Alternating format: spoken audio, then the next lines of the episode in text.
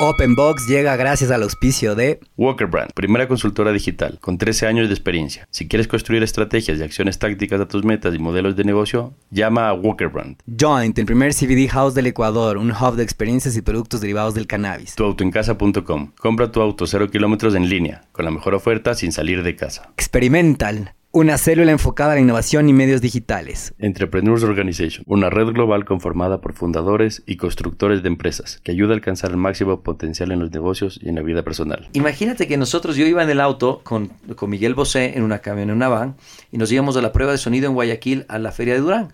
Y en la Feria de Durán, la feria era una feria, Sí. que era de un señor que ya, que ya falleció, que, que era dueño y tenían como una especie de zoológico y ahí tenía este escenario. Y nosotros íbamos y de repente me llama mi socio, Alfonso Espinosa, y me va a por el walkie-talkie y yo estaba, el walkie-talkie no es que tú aplastas y escuchas solo tú, No. sino que estaba con Claro, Miguel Bosé en el auto, speaker, que dice, eh, regresen al hotel, regresen al hotel, un león se comió una fan, regresen al hotel. No. Un león se come una fan. Entonces Miguel Bosé me dice, hostia, joder, ¿qué me estás diciendo? Que no, esto no puede suceder. No. Me está- me está- es una gilipollez, no puede pasar. Aunque el No, alcalde de la ciudad se llama León. Hola y bienvenidos a un nuevo episodio de Open Box. Cada semana invitamos a los empresarios y emprendedores más duros del ring, donde nos contarán sus experiencias, fracasos y combinación ganadora.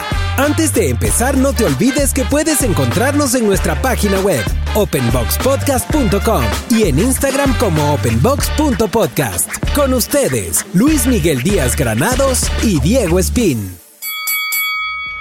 En el round de hoy presentamos a Hernán Cueva. Él es el actual CEO del diario Metro en Ecuador, la cadena de periódicos gratuitos más grande del mundo. Hernán fue nombrado como uno de los 100 líderes con mejor reputación en el Ecuador. Es un empresario innato que comenzó su carrera a los 19 años de edad, vinculado al show business junto con su empresa Team Producciones. Ahí crearon nuevos formatos para desfiles de modas y conciertos que marcaron hitos en el país. Posteriormente se desempeñó como director comercial del desaparecido diario Hoy, experiencia que le permitió vincularse a la franquicia de Metro.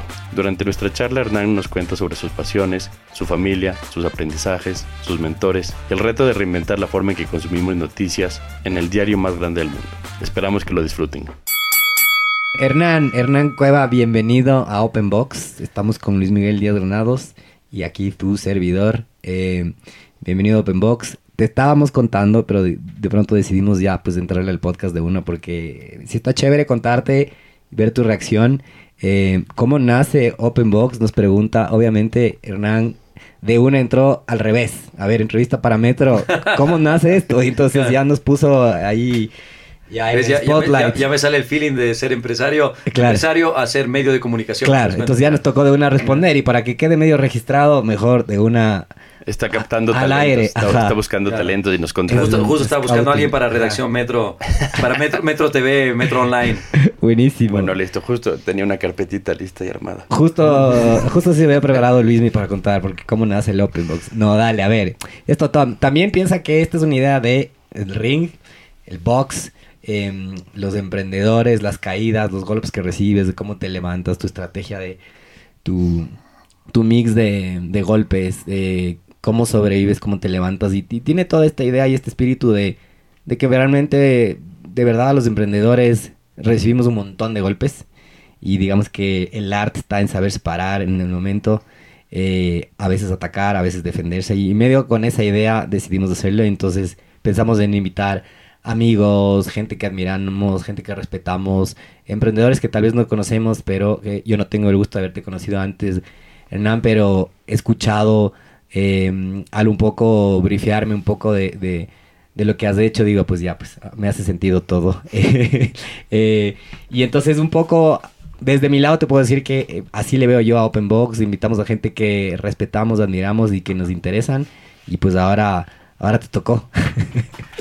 No, genial, genial. Yo encantado de estar acá. Me pareció súper original el concepto cuando Luis me, me contó la, la idea de lo que querían hacer.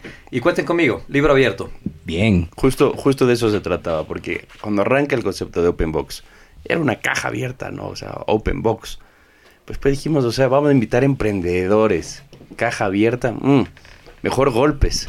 Entonces, entonces claro, le cambiamos- caídas, golpes. Entonces cambiamos de box de caja a box Ah, de, de- de- de ok, deportes. claro. Dijimos, a ver, todo el mundo tuvo un sparring, todo el mundo tuvo una caída, todo el mundo puso una rodilla una vez en la lona. Ah, buen concepto, o sea, es el, el, el box del, Realmente es el box, ring. Y por eso sale pues el guante de box, ¿no es cierto? Las cuerdas, porque más de una vez todos hemos estado entre las cuerdas y hay que ver cómo salir, ¿no? Entonces, de ahí sale el concepto de open box. Entonces, antes que nada, gracias, oye, gracias por venir, bienvenido. No somos los expertos, y, con Diego empezamos este proyecto porque la verdad los dos estamos en la misma industria que es publicidad, muy parecida a la tuya en muchas cosas. Y, de las cosas que más nos llaman la atención es que siempre conocemos muchas industrias, los clientes nos brifean de muchas cosas. Y, lo interesante es que esas historias salgan al aire, ¿no? No, no, no quedarnos solo nosotros con, con lo que conocemos. Y, y hoy por hoy hay toda esta tendencia del emprendimiento y el emprendimiento no es tan fácil. O sea, no es lo que la gente te pinta y el escalamiento, ¿no? Entonces, dijimos, conversemos con gente que transmita mensajes, que convenza a nuevas generaciones que vale la pena. Y, mucho un tema de país, ¿no? De, de, Ecuador, de que nos escuchen, de que sepan que la gente aquí es talentosa y que podemos salir adelante y que hay gente muy, muy, muy buena que normalmente está tras bastidores. No los conocemos, nunca nos abrimos y de ahí sale OpenBox. Entonces, bienvenido. No, genial, yo te agradezco Luismi. Bueno, somos, somos viejos amigos, no hay que decir viejos, sino amigos. Amigos. Amigos de porque viejos después, te saca. Diego, gusto, gusto, gusto de conocerte, ya, ya, sabemos todo lo que tenemos en común. Y, y, gracias, ¿no? Encantado de estar acá. La verdad me parece muy original lo que están haciendo y bueno, pronto les copiaré. Adelante. claro, ya filmó. de hecho, de entrada hizo una grabación del estudio, nuestro humilde estudio, que yo le andaba choleando el otro día y él mismo decía, oye, no está tan mal. Ahora me sentí muchísimo mejor. No, no, está muy bien. Grabó, eh, hizo unas tomitos y dijo, está bueno esto, ya, pues, de aquí adelante. De, aquí llego a la, empresa y digo, miren chicos, esto es lo que quiero que hagan. Así es lo que hay que hacer. O sea, si ya, pues, este es el best practice, no mentira. Se vende. Qué pretencioso. sí, derecho de autor. Buenísimo. Bueno, la idea es ir conversando un poco desde cuando empezaste. ¿No es cierto? ¿Cómo empezaste? Y, vamos a ir llegando un poco hasta donde estás ahora. Y hay muchísimas cosas que, que normalmente has comentado tú en entrevistas previas, ¿no es cierto? Y una de las que creo que todos nos queremos enterar es, tú arrancas a trabajar a una edad bien temprana. ¿No es cierto? Del colegio y con un grupo de amigos se montan el famoso Team Producciones. Y de los realizadores de eventos, posiblemente el, que más éxito tuvo en sus inicios, ¿no? Trajeron, hace un ratito nos reíamos porque dijiste, vi la portada de Maná y contrataciones y, y, de lo que sabemos, Maná vino al Ecuador cuánto, tres semanas a pasar con ustedes. Tres semanas cuando, cuando arrancaron, imagínate, era el primer concierto que los contrataban a nivel internacional eh, el, el, tema que yo decía ahora en el, en el, opening, decía, dije, voy a ser empresario de espectáculos porque nos gustaba Rayando el Sol. Todos los ochenteros, noventeros se tienen que acordar de Rayando el Sol. Y era la única canción que pegaba Maná. Después, eh, Perdido en un barco era la segunda. Y nosotros, yo busqué en el LP, compramos el LP, que la, los millennials de 38 puede ser que sepan lo que es un LP, pero los millennials de menos Porque de lo 30... como colección. Claro, pero los millennials de menos de 30 seguramente no. tienen idea que es un LP. Y el LP era el, disco, el disco físico y el, long play. El, long play y atrás decía para contrataciones llamar y había un número en Monterrey.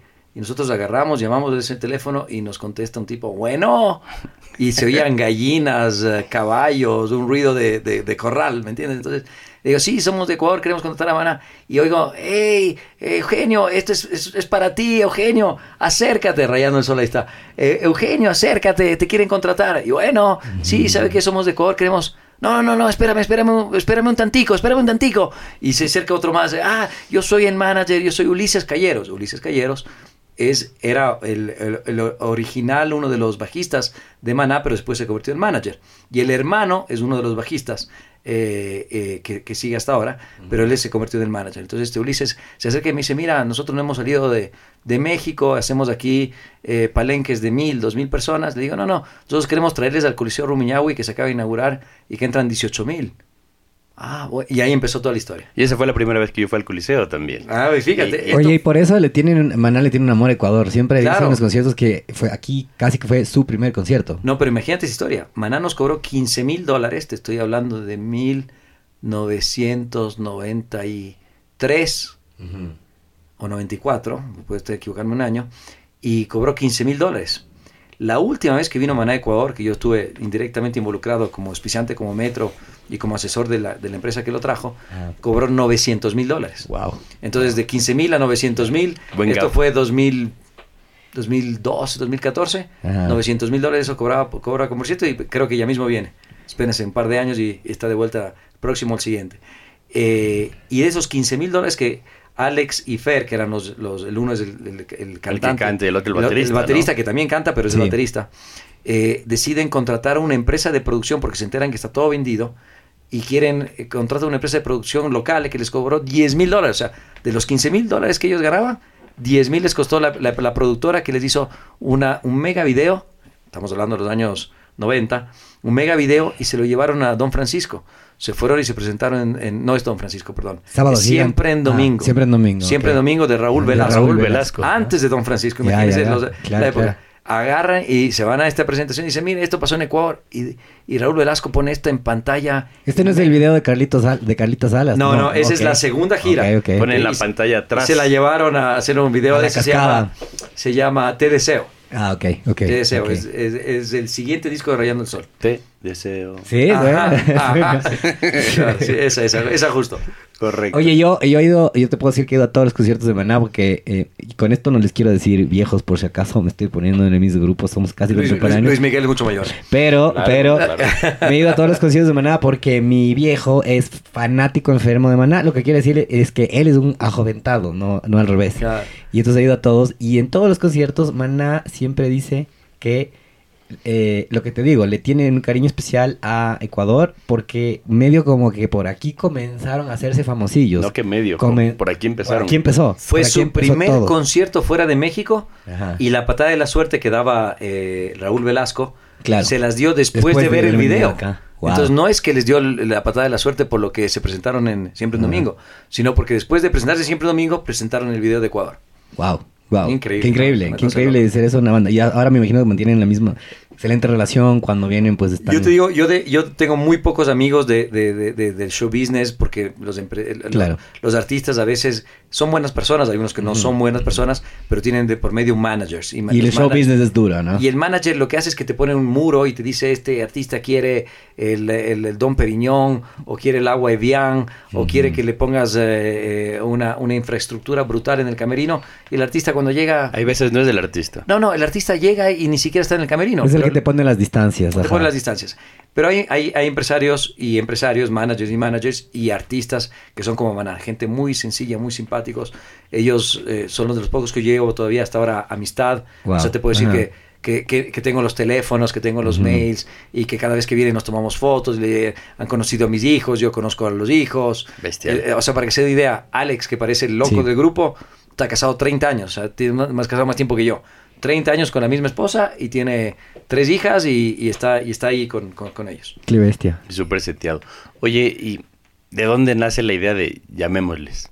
O sea, O sea, la verdad es que nosotros agarramos y nos graduamos de colegio, o sea, por eso tú decías de, de la edad, teníamos 18 años y empezamos a hacer desfiles de moda. ¿Por qué desfiles de moda? Porque eh, teníamos, estamos en la universidad de 19 años íbamos a recoger a las chicas de los colegios para llevarles a hacer un desfile de modas que hacíamos en el condado. a las amigas. A las amigas, a las chicas un año, dos años Claro, menores, un año menor que. que en están- esa edad es una brutalidad. Estás en esa brecha de que estás en primera universidad Y y, las tus son- están en sexto curso. Exacto. Y es son- una gran excusa Y podría sonar creepy, pero en verdad tienes una diferencia de un año. Claro, eres, eres el universitario. Calcula ahora, Claro, calcula claro, ahora claro, las diferencias claro. que por ahí tenemos a veces. No, no, y eran hasta cuarto curso, entonces eran cuarto, quinto y sexto. Entonces Claro. nos dividíamos, íbamos a recogerles a las chicas y íbamos, hacíamos los desfi- desfiles de modas Moonlight 87. Entonces imagínense, Moonlight 87, nosotros teníamos 17, 18 años, Ujú. agarrábamos y empezamos a hacer, éramos un niño, o sea, siendo de empresarios.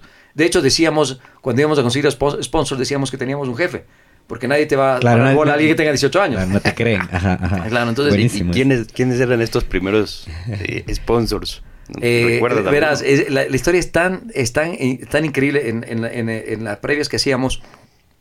Les contaba que, que uno de los coaches que yo utilicé o que me gusta es, Tony Robbins y, y estuve recientemente las, eh, las dos semanas en México en un evento que él hizo con 30 mil personas en la arena CDMX y uno de los abridores es el vicepresidente mundial de marketing de, de- de Coca-Cola que se llama Javier Mesa. Javier Mesa, hace 25 años o hace 30 años, era el gerente de producto de Adams, Chiclets Adams. Y a Chiclets Acá. Adams fue uno de mis primeros auspiciantes. Entonces le digo, Mm. de repente me dicen, "Sí, el señor Javier Mesa, vicepresidente mundial, está en Atlanta y quiere hablar con usted. Y, yo, "¿Qué- qué- qué?". Y- me acuerdo, o sea, imagínate, 30 años después, el tipo hizo una gran carrera y ahora es vicepresidente mundial de Coca-Cola. O sea, seguramente uno de los ecuatorianos más top del mundo. Y los primeros sponsors me acuerdo que eran una especie de- como de banderines en forma de chicles. ¿no? Claro, Que estaban claro, impresos y pintados. Sí, sí, sí. Y estaba Chicles Adams, estaba Lagarto Lee, que ya no existe, pero era... Lagarto era lo- Lagarto Lee, que le decía a la gente. Eh, bueno, los clásicos, estaba Coca-Cola, Pepsi entró con Bon Jovi. Y, Los eh, futuros auspiciantes de Open Box. eh, Open Box, por si se acaso. puede mencionar eso, nos dije. Claro. Vamos claro. a cobrar por cada una de las Claro. misiones. Correcto. En Ah, retrospectiva, cuando entren, les, vamos a decir- les mencionamos en el capítulo. Nuestro en el episodio tal. cazatalentos. Ajá. Sí, sí, sí. Ajá, correcto, correcto. Oye, y llega Bon Jovi en algún punto, que, que creo que marca un antes y un después, ¿no? O capaz un antes y, y hoy ya no llega Fue nadie. Team Producciones quien trajo a Bon Jovi. Sí, y- y- pero te diría que fue como nuestro, nuestro, eh, o sea, imagínense, para cuando uno tiene 20 años, 4 o 5 años es una Sí, eternidad. sí, eternidad. Ahora que tenemos un poquito más de 20 años, 5 Apenas. años dices es rapidísimo, pasa Sí. así. Eh, En eh, tiempo transcurrido y en brechas en relaciones interpersonales pasa lo mismo. O sea, cuando pero es que- antes te parecía como abismal, por ahí 5, 6, 7, 10 años, hoy por hoy ya no. No, no, pero te, te hago, te hago el ejemplo. O sea, yo le hablaba con mis hijos que son veinteañeros y les decía, claro, para ellos un año es un 5, ah, fue fabuloso, octubre 31. Sí, Increíble. Yo me acuerdo porque, Cierto que era Halloween. Yo me acuerdo Sí. porque fue mi cumpleaños. ¿Tú eres de Halloween? Eh, yo nací en Halloween, Eso 31 de explica octubre. mucho. Eso explica y, y era el concierto de Bon Jovi, pues en el Estadio Olímpico. Épico, pero este sí fue épico para este país, para esta ciudad. Yo me acuerdo hasta la escenografía. Que Este había fue un el mejor concierto que tuvo este país, creo yo. Me Increíble. atrevo a ¿Y- decir. ¿Y, qué Eh, pasó? ¿Qué pasó a partir de eso? Porque ya los artistas ya no llegan al Ecuador, ¿viste? O sea, los artistas van a Colombia, van a Perú. No, no, pero eso, eso pasaba antes. O sea, en, en el. Esto estamos hablando del 95. En el 95, eh, los, los artistas saltaban a Ecuador. Entonces iban y se hacían Colombia, Perú, eh, sobre todo hacían Argentina, Brasil, Chile y, y muy poco del, del- de- del norte de, de- de Sudamérica. Y, y nosotros nos pusimos de acuerdo con una empresa colombiana y una empresa peruana y fuimos y les propusimos a la gente de Bon Jovi, para, que era en realidad eh, una- la, la empresa intermediaria, para hacer una, una, esta gira para los tres países de- del norte. Y nos fue muy bien. O sea, llenamos, el empresario que hizo Colombia llenó, el empresario que hizo Perú llenó, y, y ahí empezamos a abrir. O sea, Pero te juntaste con otros empresarios Sí, sí, para sí. poderle traer. Cambiamos la historia y de hecho era, era aquí se These Days Tours, pero, pero rompe historia era un poco el eslogan de ese entonces porque desde ahí empezaron los, los grandes shows. Este fue el primer concierto en el estadio masivo porque se hacían, ah, se había inaugurado en el 92, 93 que les contaba que trajimos a Maná. En el 94, 93, 94 trajimos a Maná al Coliseo Rumiñahui y ese fue el primer mega concierto. En realidad el fue primer mega, porque antes de eso era la Plaza de Toros. Claro, claro. Y uno iba a y el ver a mega Gerardo concierto, Mejía. Bon Jovi fue el primer mega concierto. Mega concierto, Fue ajá. estadio, 40 mil personas. Nosotros hicimos eh, eh, el primer concierto en realidad. Inauguraron en el 92 el Coliseo Rumiñahui. Me acuerdo porque es el presidente que era en ese entonces. Y no nos dejaron inaugurar nosotros, sino que hicieron un, un campeonato de básquet De o algo. Y nosotros trajimos a Magneto. Queríamos traer a Maná, no pudimos traer a Maná cuando, lo- cuando queríamos y tuvimos que esperar un año.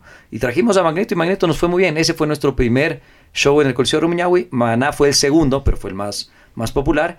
Y, y poco a poco fuimos haciendo varios eventos hasta llegar al 95 con, con Bon Jovi, que rompió, rompió el tema del paradigma de que Ecuador se podía hacer estadios. Maravilla. ¿Y, y todos fueron exitosos? No, No, no, no, no. Eh, creo que en, ese, este, en este Claro. negocio eh, Eh, y esto es lo que hay que contar. pegas una de. Ajá, Claro, es una de cal. Era una- la ruleta rusa, porque además ahí no habían estudios, no, no había Ah. investigación de mercados. O sea, tú agarrabas y preguntabas en las radios, ibas a las radios y le preguntabas, ¿qué disco te llaman a pedir? Pero claro, te llaman a pedir. Imagínense, estamos hablando de los años 90, ¿no? Entonces... No había pagos online, era boletería. boletería. Tocaba ir a ver ahí. en esa época era, se- la- la- la- los- las disqueras hacían lo que se llamaba payola. Ya. Payola era que tú pagabas para que te pongan la música de tu, Ajá, de tu artista. De tu artista. Entonces Sí. era muy, muy direccionado y había muy pocas radios. eh, en la televisión había cinco o seis canales, no había cable. Sí, sí. O sea, es- era súper limitado. Entonces tú tenías que preguntarle a siete personas y esas siete personas te decían, trae a Magneto, se va a llenar. Nosotros trajimos a Magneto. Ese era el focus. Es el focus group, era, eran siete. Y después de Magneto, que teníamos 20 años, dijimos, aquí llenamos todo de aquí en adelante. Eh, eh, éramos cinco socios, nos gastamos toda la plata, nos compramos autos, ropa, todo lo demás, y trajimos a Mijares. Manuel. Mijares. Nos dijeron que era una maravilla, que todo el mundo pedía Mijares. 18 mil personas que entran en el Coliseo Rumiñahui y teníamos vendidas 1200. Mm. Nos metimos un pepo y esta vez cuando hablabas de resiliencia y de cuando estuviste contra las cuerdas, teníamos 22, 23 años y dijimos, ¿qué hacemos? O sea, y cero experiencia en ese Cero experiencia, era, habíamos hecho Magneto, perdimos, ganamos plata y nos gastamos la plata. Hicimos uh, Mijares, perdimos toda la plata y no sé, creo que la deuda era 60, 70 mil dólares en los años 90. O sea, y en esas edades. Sí, y teníamos 20, 22 años.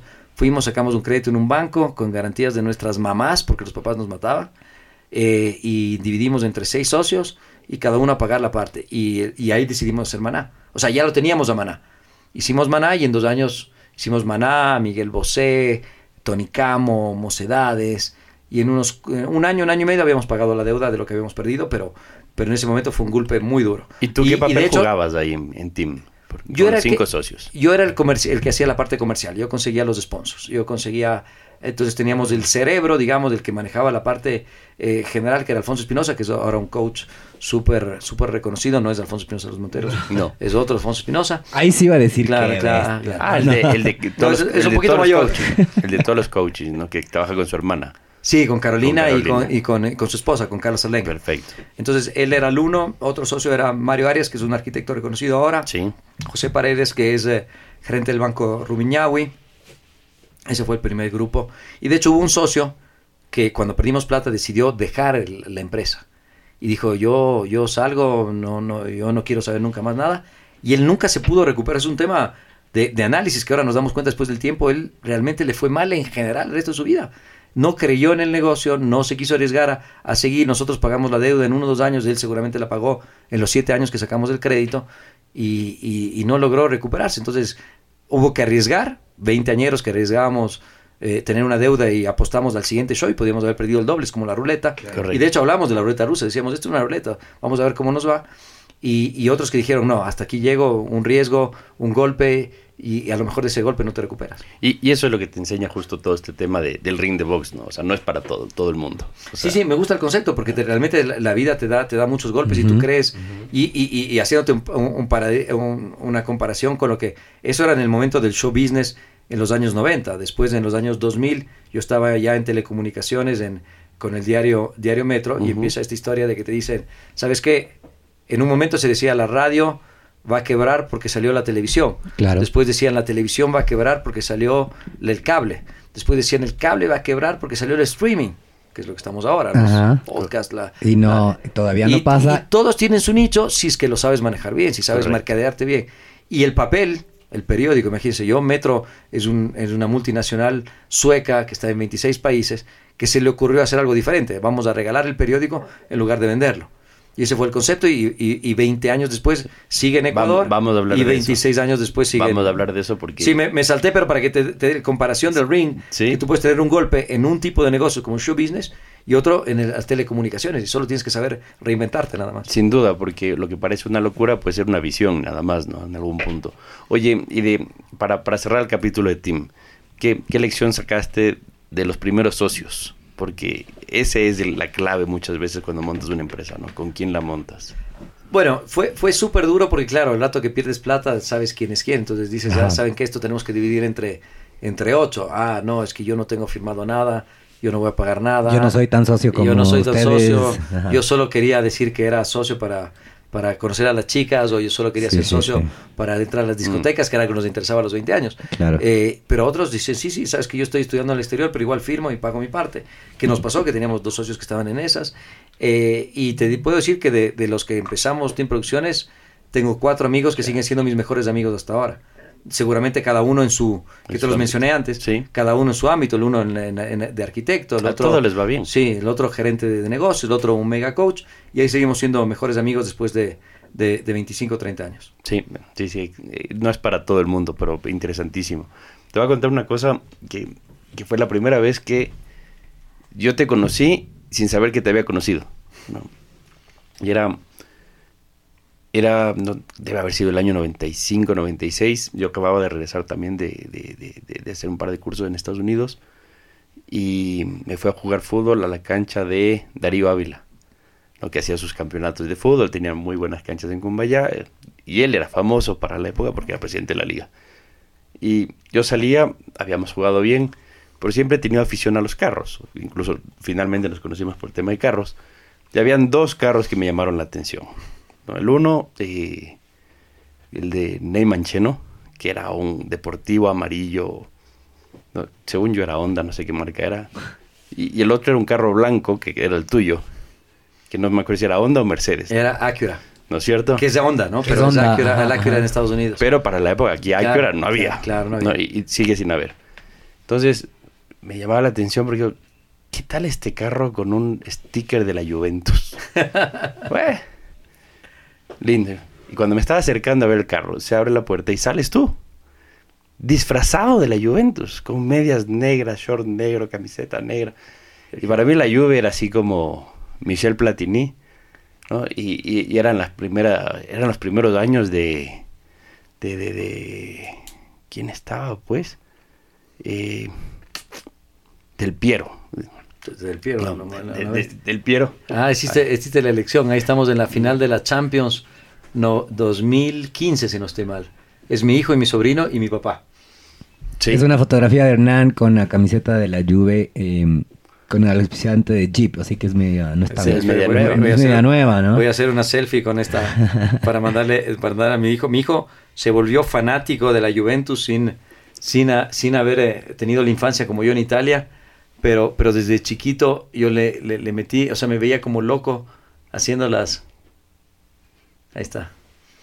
Bien, bueno, entonces Hernán se está haciendo un selfie con una fotografía de, los dos son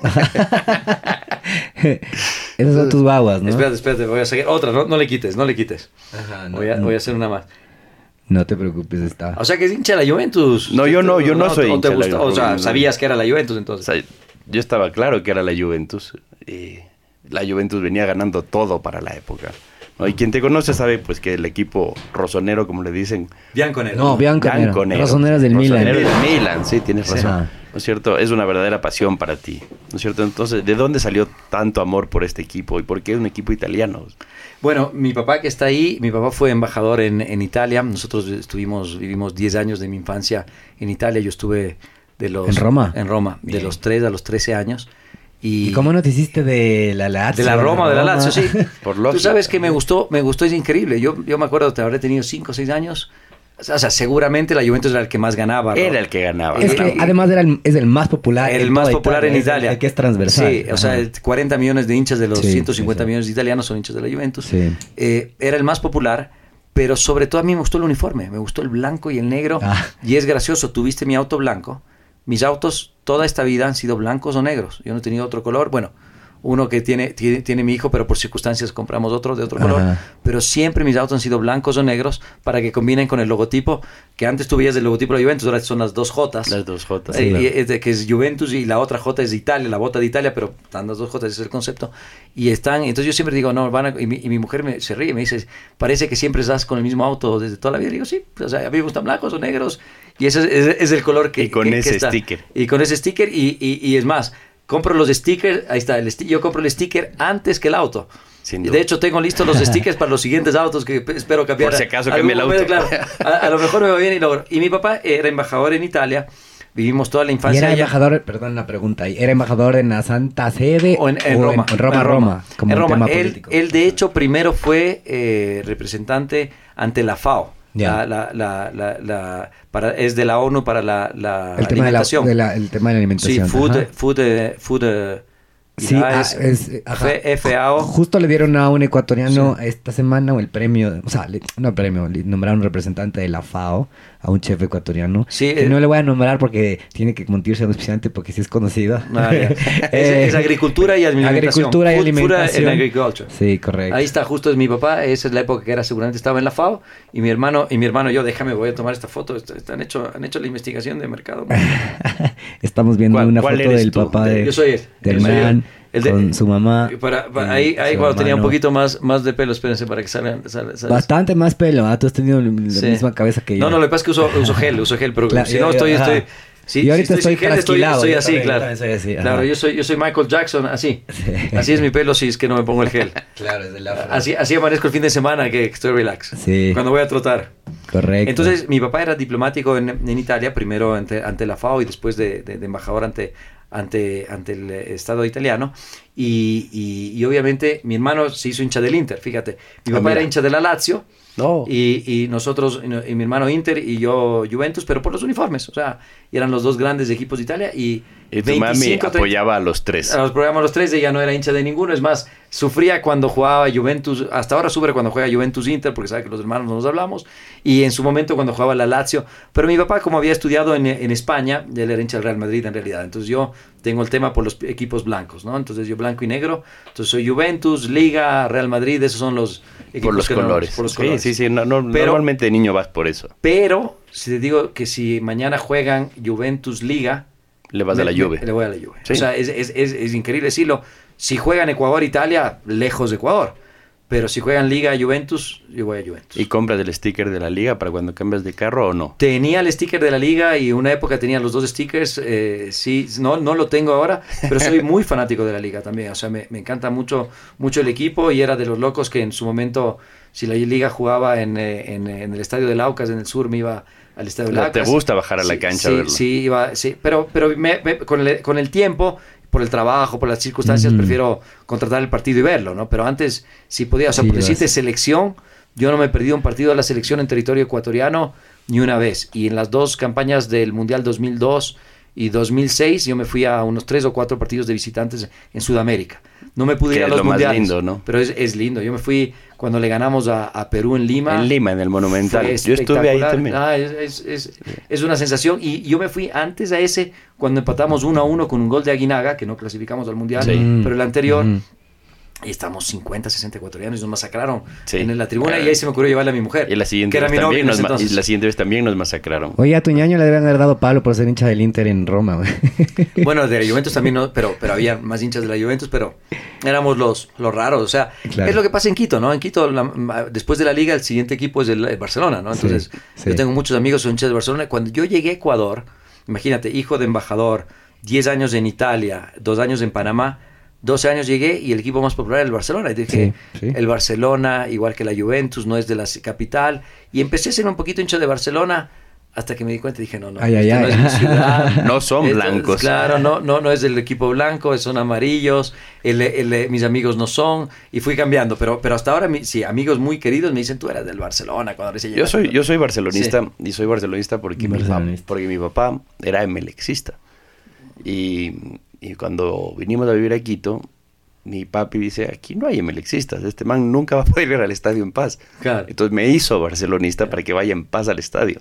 Y cuando juega Barcelona acá, llena estadios de amarillos. Entonces uno va en paz al estadio. Y buena visión, ¿no? Porque esto fue como cuando vaya al estadio en 15 años, Va- va a que estar- lo va a estar protejan. protegido, claro.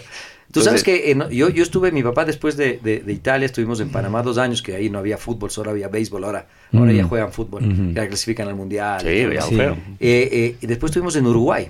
Y Uruguay era perfecto para mí porque yo era teenager y eran italianos que hablaban español, porque son lo mismo, ¿no? Es exactamente igual que Italia, pero hablan español con acento italiano. Dicen que es como, o sea, Argentina eh, y Uruguay es como, es en Italia dicen que es como, es como Napoli, pero, pero como napolitanos hablando en español. Todo el país. Sí, totalmente al revés. Claro, sí. Tú sabes que los, los uruguayos son argentinos buenas gentes, o sea, argentinos humildes. Esa, esa- esa es la, di- la diferencia de No Uruguay. son, no son de capital. No, sabes que el, el- el- el porteño es un uruguayo. Ajá. O sea, perdón, es un porteño, entonces dicen ella, yo ayer me fui al, al- al Ajá. estadio. Y el, el uruguayo dice, yo ayer me fui al estadio. Ajá. Y, y uno tiene que vivir ahí para entender la diferencia de acentos y todo lo demás, pero hay diferencia. Sí, sí. Son muy parecidos y tú lo escuchas y tiene... Hay diferencia, Pero hay sí. diferencia entre porteño y el, y el uruguayo, pero está muy cerca, ¿no? Una Son entrevista entre Messi y Suárez. Claro, te das cuenta. Pero ¿no? los, do- Ah, los dos sí, toman mate, los dos te dicen, Sí. querés, tomás, vení, Sí. y, y, ta- y te hablan igual. Entonces, en Uruguay, cuando mi papá era embajador y habré tenido 13, 14 años, el equipo que iba a jugar la Libertadores era Barcelona y Barcelona le iba bien. Claro. Entonces yo era, era hincha de Barcelona porque era el único equipo que iba a Uruguay y no perdía por goleada, porque los otros iban y perdían por goleada. Entonces me decían, tú eres hincha del 9 de octubre. No, no, no, no, no. Yo soy de Barcelona. Llegué a Ecuador y me sí me demoré un par de años en, en, en, darme cuenta que me gustaba la liga. Pero es que eso, yo, yo por eso pensaba que la Juventus nace de ahí, ¿no? Porque era el equipo que para la época en que eras niño ganaba. Claro. Y ganaba todo, ¿no? Ganaba, ganó las tres Champions seguidas. Pero tú sabes que yo, yo regresé, yo regresé, no, ganó, ganó dos Champions y perdió siete, que es la increíble. Sí. sí, la Juventus, en, o sea, eh, jugó tres finales seguidas pero ganó la de lo, la del 85, 84 y perdió 86 y 87, pero imagínate un equipo que llegue tres años consecutivos al final, era la época del Piero. Y, de Platini. No, Platini es 84, perdón, la que te digo es 95, 96, 96. 90, y Platini es 84, 85. Alessandro del Piero. Alessandro del Piero es la de los, la que la de, la de los tres finales seguidas.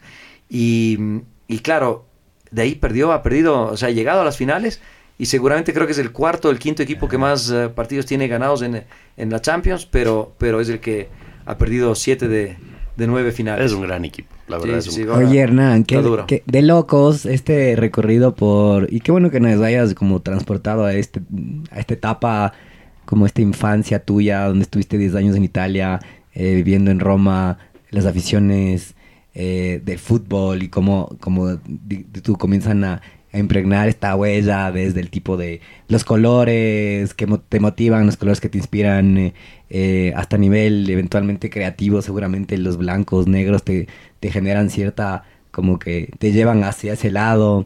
Em, los equipos de fútbol, toda la historia esta y estas pasiones que compartes, entiendo, con tus hijos y tus papás y demás. Y, y eso es justo también lo que queremos hacer visible en, en las personas que invitamos, porque es fácil hablar del éxito de las personas cuando estás viviendo el éxito. Ahorita estamos enseñando otras fotos eh, de Hernán con sus guaguas que ya son más mm, de guaguas, no tiene nada. ya, ese guagua tiene 22 años. Ese guagua ya tiene guaguas. Eh, no, no, todavía no. tiene, tiene nenas, que es diferente. ok. va bien eleccionado. Claro, bien, bien. algo, algo sacó del ADN. bien, Sofi. Y entonces yo quería, porque me, me encanta esto, y, eso tratamos de hacer, de no solo hablar, digamos que del éxito, de lo chévere, porque ya nos vamos a meter en el tema de tú tuviste un recorrido por el, por el diario Eloy, eh, esta, esta, digamos que trabajar de, en, conjunto muy cerca. Hace un rato nos decías fuera del micrófono que, que uno de tus mentores fue el, el gringo Mantilla, lo que aprendiste ahí trabajando con él, luego hasta el tema de metro y demás. Pero siempre queremos hacer este stop en el tema personal de, de, cada uno de los invitados y, entender un poco de dónde, de dónde vienes para un poco entender por qué estás, dónde estás, y, y, de ahí nos, seguramente mientras nos vayas contando, te vas a ir acordando de algunos momentos en el pasado, cuando hubo estos, hubieron estos tropezones, estas caídas de ring, em, y así mismo como te fuiste levantando y demás. Entonces, yo un poco ya en este punto quería llevarte a haciendo este recorrido, este timeline de tu vida, y me voy a saltar un montón de cosas y disculparás, pero digamos que nosotros somos de podcast de cuatro horas, pero por ahí la gente no se avanza a las cuatro horas yo quería un poco ir llevándote a, em, en esta etapa luego de Team Producciones, eh, y todo, es que yo me quedaría en Team Producciones dos horas, te juro, porque desde el concierto de Bon Jovi hay, unas locuras. pero hay, buenas historias después. Es unas locuras, me imagino que hay después. Después, yo sí quisiera escuchar antes de que se cierre este podcast, por qué Ecuador hoy por hoy ya no es un destino, o por lo menos en esta época, y por qué nos saltan así tan vilmente, y de pronto viene Coldplay y se salta así, se va de Lima a Bogotá, eh, perdón, de Bogotá a Lima. Es, una buena pregunta. Con un desprecio. Recuerda que cuando teníamos el aeropuerto antiguo y la gente decía, no, es que los aviones con los equipos no pueden aterrizar en el aeropuerto de aquí. Lo cual no sé si era cierto. no, había, había, había, realidades. Bueno, a, a, ver, me hiciste un bombardeo de, de, preguntas. Te voy a contar algo eh, y antes de pasarnos a, Team Producciones, que hay unas dos o tres anécdotas que les va a dar una idea de, qué pasa con el tema del, del show business. Pero antes de eso, eh, tú me decías el, tema de la infancia y qué te ha motivado cuando tienes caídas y, levantadas y todo lo demás. Y es increíble, yo me he dado cuenta y con la edad te das cuenta de que hay cosas que de alguna manera te sirvieron. ¿Has visto el estado de ánimo de la gente cuando la selección gana y clasifica y en un partido de la eliminatoria, eh, después de, una, de un buen partido y que nosotros siempre perdíamos y Sí. siempre perdíamos las guerras y después de repente Sixto dijo ni un paso atrás? Ajá. A mí me pegó Sí, eso, no saben cómo me pegó, porque yo era un hijo de un diplomático que tenía que ir a explicar en los colegios donde estaba por qué no, Perú nos había quitado la mitad del territorio y estaba adoctrinado. Y por qué ya no tenemos la y- Amazonía Y, y- Iquitos, y Iquitos, yo creo que nunca estuvimos en Iquitos, pero bueno, no, que no me escuchen esto, después me matan. ujú. Pero, pero era el tema de que no, en realidad ahí vivían peruanos. y- era toda una historia y, y- y tenías el complejo, el ecuatoriano tenía un complejo de perdedor. Ujú. Perdíamos en la guerra, perdíamos en el, nos goleaban en el fútbol. Y de repente, sí, y, y yo hice alguna vez una nota que saqué en el diario hoy, por eso yo tenía reconocimiento del gringo, porque yo era empresario de espectáculos, y mandé una nota diciendo ni un paso atrás en el fútbol. Y resultaba ser, ahí está, ahí está el gringo, y lanzó recién el libro, está buenísimo, por cierto tienen que leerlo, porque es una, es una, una buena historia de lo que ha pasado en Ecuador en los últimos 30 años. Me lo acabo de leer en un fin de semana. Eh, eh, te, te decía, te- yo, yo decía, desde que Sixto dijo ni un paso atrás y no perdimos la guerra con el Perú, que fue la primera guerra que en realidad ganamos, Ajá. de ahí no perdimos en fútbol con Perú durante 7, 8 años. Les ganamos en todo, amistoso, eliminatoria, Copa América. Perdimos todo. en esta- Sí, en esta ahora, eliminatoria por primera vez volvimos- jugando en locales. Se volvimos a perder después de no sé cuántos años. Pero se quedaron, ¿no? En Claro, Mundial. claro. Ya, No, no, pero no. eso- y eso igual ya da satisfacción, digamos. Tú tú sí- sí sabes de eso, Futbolera, ¿no? Ojo. ¿Cuánto, cuánto falta para el Mundial? 49 días, creo. Para Ecuador, pero para Perú faltan cuatro años, 49 días. para Perú y Colombia falta cuatro Y- y años, Chile, 49 y. Chile para Y Chile, Chile, claro. pero siguen Chile. jodiendo, ¿no? Claro, Sí. claro, Que- sí. Que Chile nos las tiene juradas. Y tú, ¿no? sabes, y tú sabes que nosotros en Metro tenemos la, la- la- la regional, nosotros estamos Ajá. 10 países de Latinoamérica y hace cuatro años Perú, eh, Chile y Colombia clasificaron al Nos Mundial. hacían el y mismo nos hacían chiste. el mismo chiste. Entonces ahora no sabes cómo mexicanos, brasileños y ecuatorianos que estamos, y bueno, Brasil clasifica siempre y México Ajá. también, pero Ecuador, entonces ahora nos estamos vengando. El dulce Pero- desquite. pero te decía, El fútbol el siempre tema, vuelve, ¿no? el tema de, de- de cambiar la mentalidad de una generación que era perdedora. Claro. La generación perdedora de nuestros, a lo mejor de nuestros padres o nuestros tíos, empezó a cambiar con el tema de la guerra del Cenepa y a mí mentalmente me ayuda la Juventus. Yo me doy cuenta que paso la mitad del año feliz, porque la Juventus normalmente gana el 80% de los partidos. Y, y hubo un momento que la Juventus sal- le, le mandaron a la Serie B y le iba mal, de repente la Liga queda campeón de América, la Sudamericana, la Recopa. Entonces yo te- tuve cuatro años que la Juventus De estuvo mal. de felicidad. Claro, entonces entonces yo seguía siendo exitoso mentalmente porque en el fútbol era exitoso. Y lleva, llegaba a la oficina, al trabajo y mis amigos decían, otra vez perdió. O sea, yo no me puedo imaginar con el respeto de ser hincha de Laucas, nunca haber ganado nada. Y que tú sigas siendo hincha tiene que ser un tipo Muy que le gusta sufrir. muy hincha. No, además que le gusta sufrir. Ojalá ganen el campeonato Y- este año la contra tu. Barcelona, pero, pero yo, quiero, yo quiero que gane. Pero, pero es increíble como algo así.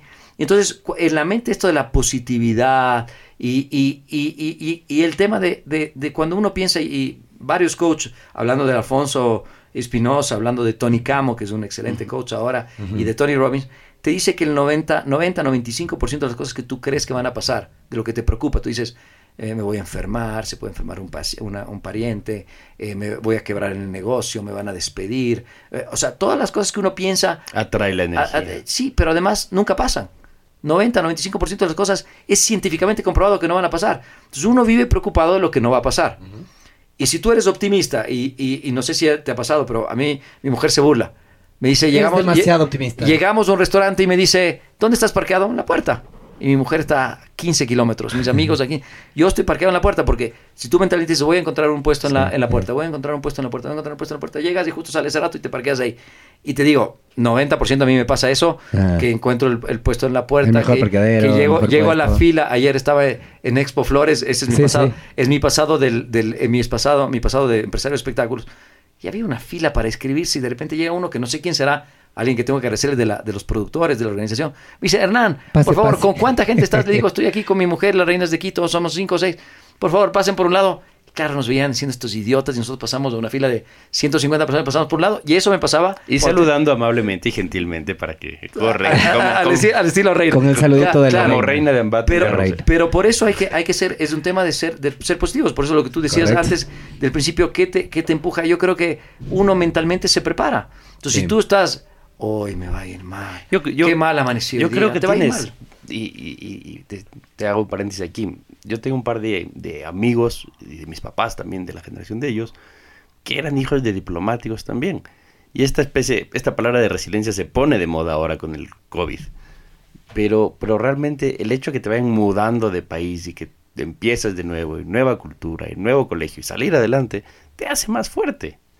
Hay, gente que lo toma muy bien, hay gente que se destroza. Yo, he conocido las dos caras de la, de la medalla, pero lo que tú dices del COVID es muy importante. Y lo decía hace una semana y les digo porque no es, no es, no es, algo que, que, se me ocurrió a mí, pero Tony Robbins decía, ¿el COVID les afectó o ustedes se beneficiaron del COVID? Mm. O le ganaron al COVID. Porque hay tres, tres etapas. Hay gente que realmente se benefició, o sea, o empresa que de repente hacía eh, no voy a decir nombres por el tema de comercial, pero empresa que hacía pruebas para, para enfermedades eh, y de repente eh, pruebas de, de, COVID se volvieron millonarios, o sea, o una farmacéutica con las, las, las vacunas. las vacunas, las, las anticuerpos, ah, lo que, lo que, las miles de cosas que hay. pero, por otro, pero por otro lado está la gente que, que lo, toma, lo toma bien y dice, yo tengo que trabajar en home office, les pongo el ejemplo de Metro. Metro nosotros éramos un diario muy sólido, somos el diario número uno en venta de, publicidad, en impresos, pero de repente en nuestro 95% del negocio era print y 5% era digital. Ahora, después de tres años, después del COVID, resulta ser que tenemos el 60% print y el 40% es digital y teníamos hace tres años 500 mil seguidores en la página web, visitantes únicos, y ahora tenemos 4 millones. Teníamos 500 mil seguidores en redes sociales, ahora tenemos 2 millones y medio. Les obligó a transformarse. A transformar, o sea, la resiliencia es eso, o sea, a ver, a ver, ¿qué vamos a hacer? Ok, el susto, no nos morimos, no nos enfermemos, nos cuidemos, todo lo demás, pero ahora, ¿qué vamos a hacer? la energía del líder también, o sea, porque si tú llegas eh, lamentero y tienes un líder de equipo que todo el día se está lamentando, el equipo absorbe eso, ¿no? Por eso es que el, el, el que está liderando el equipo y dices, bueno, sí, estamos cagados, pero, pero hay que hacer algo, ¿no es cierto? Yo, yo, yo, yo quisiera algún rato, es increíble, cuando pasó todo esto y dije, nos fregamos con otras palabras, ¿no? Y dije... Es un podcast. Aquí sí puedes decir, nos, cagamos.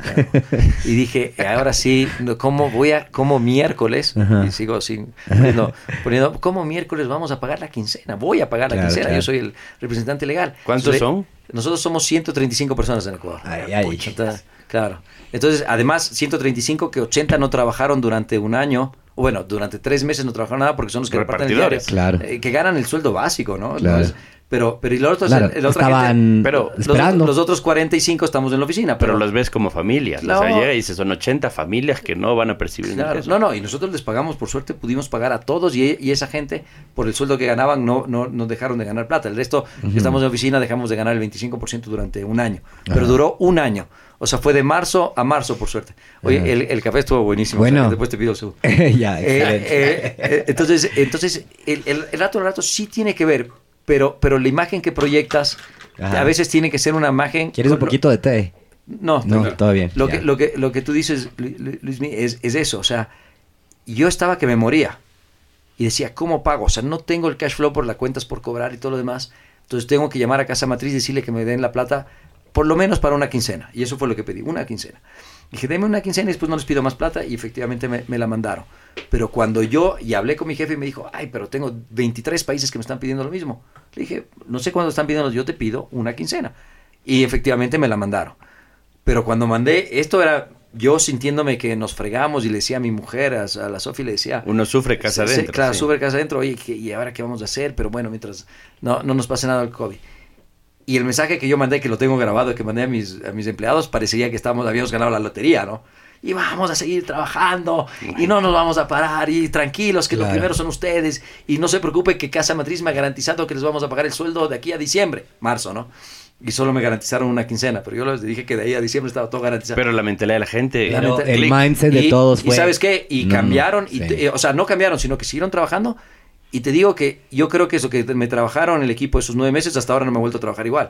Esos nueve meses, todos, y no sé si les pasó, todos dijimos, yo, yo nunca en mi vida había tenido tantas reuniones en un día como tenía en Zoom durante la pandemia. O sea, porque no había tráfico, no había, tráfico, nada, cambiaba de, de Meets a Zoom, de Zoom a Entonces lo que tú dices es cierto, lo que transmites y a veces definitivamente tienes que transmitir una imagen que no necesariamente es lo que sientes adentro, pero que tiene que ayudar para que el equipo eh, te haga. Y después, de repente, eso, eso se te devuelve, porque el rato que tú estás un poquito bajo y digo, ay, hablo con las gerentes dentro, acá este mes está realmente malo.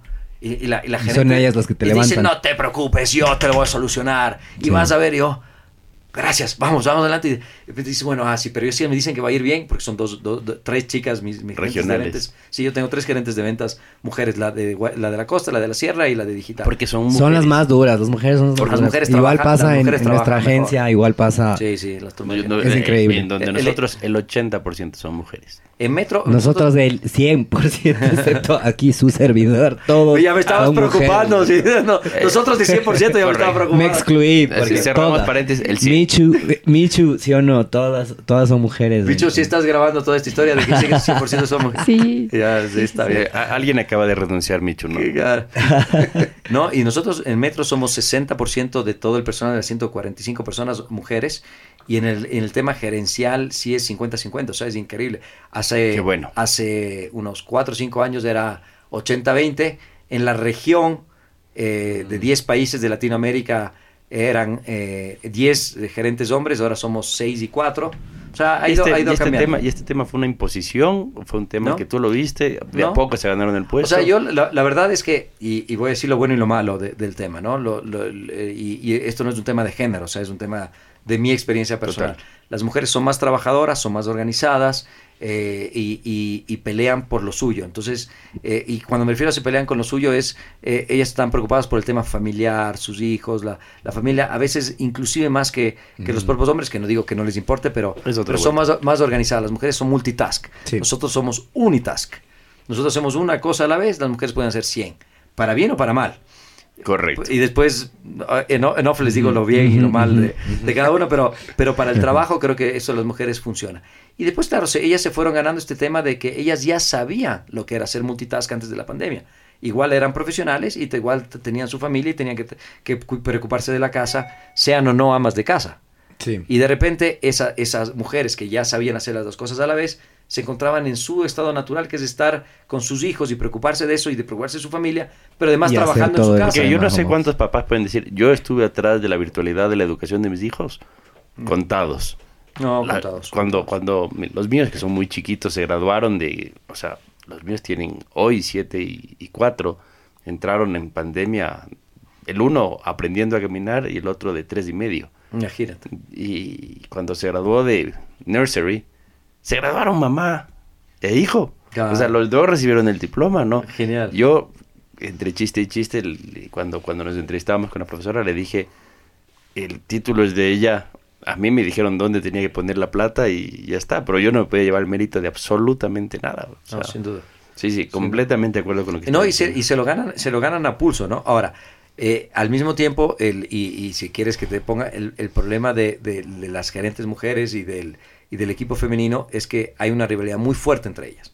Entonces, eh, siempre tienes que tener el que, el que divide, el que, el que hace de Salomón, el que toma las decisiones finales. En este caso, por suerte, soy yo, en el sentido de que soy el jefe y no les queda más que aguantarme. Correcto. Pero, pero probablemente si fuera una mujer, porque son gerentes comerciales que tienen equipos de mujeres. O sea, nosotros tenemos, un- em, para Sí. el, el ejemplo de Metro, la parte comercial son 15 personas eh, con tres gerentes mujeres, 5, 5, 5, tres mujeres, o sea, 18 Ujú. mujeres. El equipo de marketing son hombres y yo soy y, y- y yo. Entonces, al rato eh, la- y la redacción, bueno, ahí es un mix ahí. Correcto. Ah, El editor, el, la- la- el- el editor online eh, son mujeres, pero eh, son hombres, perdón. Hay, hay un, mejor mix en la redacción. En ventas es 90% o 95% mujeres. Más enfocadas. Pero en un momento ellas lo que, lo que, lo que es bueno que alguien más les haga de árbitro nada más, en el Sí, sentido sí. de no, no se peleen más. Como un Aquí esto es lo que hay, sí, como tac. Pero Sí. de ahí ni, ni, ni lugar ni, ni comparaciones pueden ser 100 cosas a la vez, nosotros podemos ser una. Oye, yo sé que te mandé hace un rato un bloque de De preguntas. preguntas, comentarios. Creo que te contesté la décima parte. No, no, más bien me has contestado bastantes porque eh, entiendo un poco de dónde viene tu motivación, entiendo todo este tema de- del recorrido de tu vida. Y yo sé que eh, luego estuviste trabajando en el diario hoy y finalmente después ya nos paramos un ratito ahí. eh, y después del diario hoy eh, fundaste, digamos, en, Yo lo en tengo. Metro, ¿no? Sí, yo lo tengo aquí porque tenía una anécdota que es graciosa. Maravilloso. Yo, es que yo tengo una pregunta, ya le entras. eh, y- yo te tengo una pregunta al grano.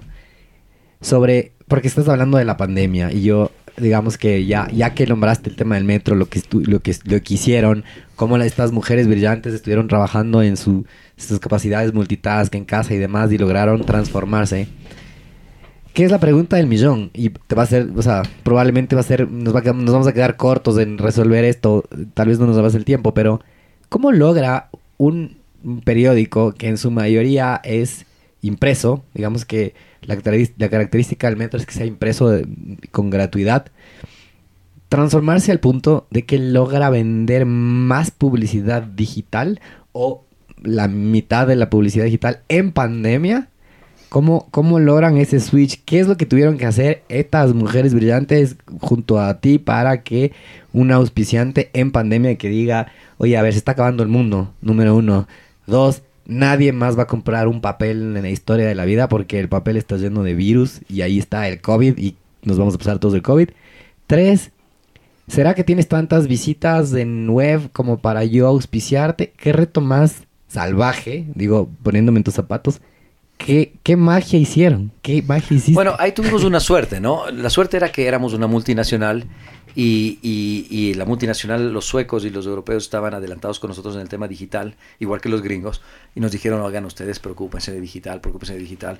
Y nosotros empezamos por digital, no por la página web, sino por las redes sociales.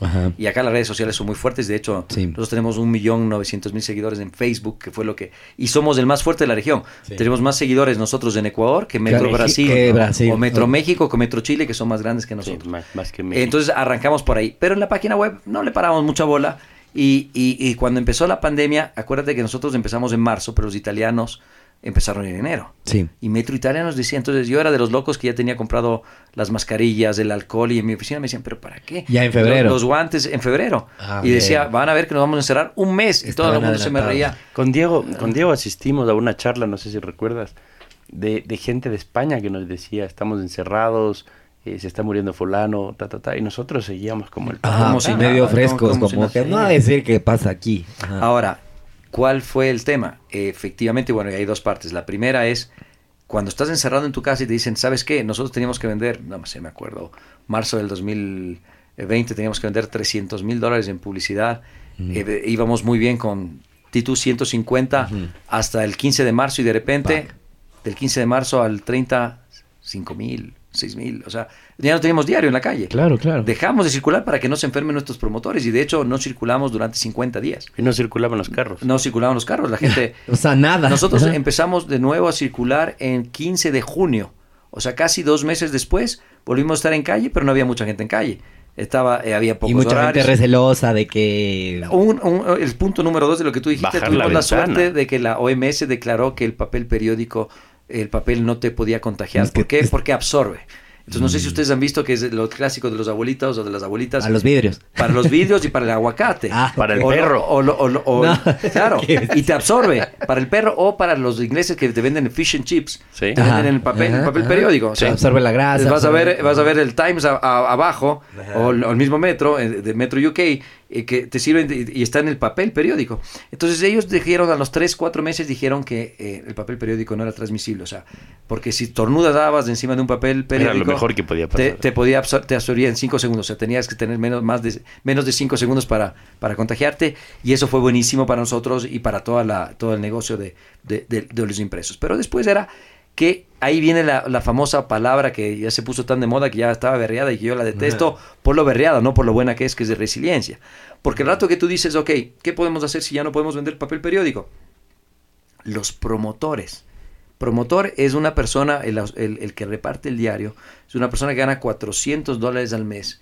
que Es, eh, gana el básico, que está en la calle y que de repente estaba en su casa ganando el sueldo. Y ellos nos dicen, oigan, pero yo le me están pidiendo la gente, mis, mis, mis clientes frecuentes, me están pidiendo en la calle cuando salgo a la, a la tienda, cuando me están pidiendo que les mandemos el diario. Delivery. Claro. No, por PDF, por WhatsApp. Por, WhatsApp. Ah, Entonces llegamos a tener 70 mil personas, ahora son 37 mil, pero 70 mil personas nos llegaron a pedir, por favor, mándenme Sí, por como WhatsApp. suscripción. Con Como- suscripción ajá, online ajá. gratuita, ¿no? Claro, igualmente Y- les hacías llegar como sea, Claro, llegaba y ahora yo te, yo, yo te decía en, mi speech de ventas, yo voy a un cliente y le digo, sabes que tenemos 50 mil diarios en calle, que lo leen 200 mil personas diarias, que son cuatro personas, porque un diario gratuito son cuatro personas Sí. por el diario gratuito, Wow. más dos millones y medio de, de seguidores en redes sociales, Facebook, Instagram, TikTok, Twitter, eh, eh, más eh, cuatro millones en la, en la página web, que son 130 mil diarios, y de repente... Y además tenemos 37 mil suscriptores online que reciben el diario, pero no para verlo como, como... No sé si les pasa que ustedes entran a una página web para ver la noticia de, de- de- del problema de, la policía de ahora, o de las cárceles, o, o del fútbol, o de las Kardashian, y de repente terminas viendo una cosa que no tenías nada que ver, porque haces clic, clic, clic, clic, clic, y estás en otro lado. Sí. Estás en, Sí. en Hawái. Sí, y, sí, y- sí. y te, y te fuiste... Estás pagando un time sharing. Sí, sí, estás en pendejada. Porque tú haces clic, clic, y, y en Ajá. cambio lo que tenía un medio tradicional es que tú tenías la portada, la contraportada, Sí. deportes, El titular, tal, tal, tal. Y esa estructura, lastimosamente, ya no hay, ya no es tan igual, porque tú No. estás en un homepage y tú escoges en el homepage, pero haces clic y ves deportes. Pero mientras estás viendo que Cristiano Ronaldo no hace goles, te aparece de que... Te fuiste de- a la- a la esposa de Cristiano No, Ronaldo. eh, Pum, sí, sí, pum, pum. Cristiano Ronaldo y Terminaste la en esposa huevadas. y terminaste viendo eh, eh, Victoria's Secret del desfile de modas. O sea, te fuiste... te Pero, fuiste- pero el diario se adaptó perfectamente Sí, a eso. el diario se adaptó Y a además eso. que el PDF, eh, cuando mandaban, permite que estés en ese universo. En la estructura. Exacto, estructurado. la estructura tal. ajá. Entonces tú ves la página 1 a la, a, la, a la 24, a la 16 Ajá. y tú ves y escoges lo que quieres ver. Entonces ese, ese, ese podría ser el cambio. Y lo otro fue que en su casa las, la- las empresas de publicidad, eh, las agencias y los clientes decían, ¿y ahora cómo hago para vender? Si nadie está en la calle. Entonces, ¿quién me está leyendo? Todo el mundo está viendo televisión, todo el mundo está viendo redes. Pero el problema de las redes es que se lanzó también en pandemia lo de la fake news. eh, se- Salvaje, se, se sí. lanzó a la décima potencia. O sea, Sí, total. mi mamá me llamaba y decía, dicen que el fin del mundo es mañana. No, no, no, mamá, no, eso no es así. Eso ya es fue. Una amiga me, una amiga me mandó. Eso ya fue en el dicen que- 2012. claro, entonces, y así, y, y entonces uno, entonces, después de que las fake news probablemente durante unos 45, 60 días estuvieron dominando. Ajá. Luego que bajó la espuma. Tú decías, no, mejor voy a ver qué dice CNN, mejor voy a ver qué dice Ajá. Coavisa, perdonen las marcas. Sí, sí. Voy a ver qué dice. Metro. Entonces, eh, uno más de los dos. Uno de esos, Luego sí. Voy a ver la, la gente seria, pero hay otros que no son tan serios, pero que están ahí. Y, y- y tú dices, pero bueno, estos a lo mejor dicen la verdad, pero, pero hay otros que simplemente hacen de las noticias que no son verdad su fuente de, de tráfico. Pero el diario cambia en ese rato, al menos ustedes, cambian ese rato la forma de, de hacer noticias, ¿no? Sí. Porque cambian la noticia por el contenido. Hoy día, Michu, no sé si nos pone de esta, esta que te pasé ahorita, que me parece bestial, ¿no? No sé si lo viste. Dice, sujeto drogado raptó a una persona con enanismo creyendo que era un duende, ¿verdad? ¿No? Y sale en el metro.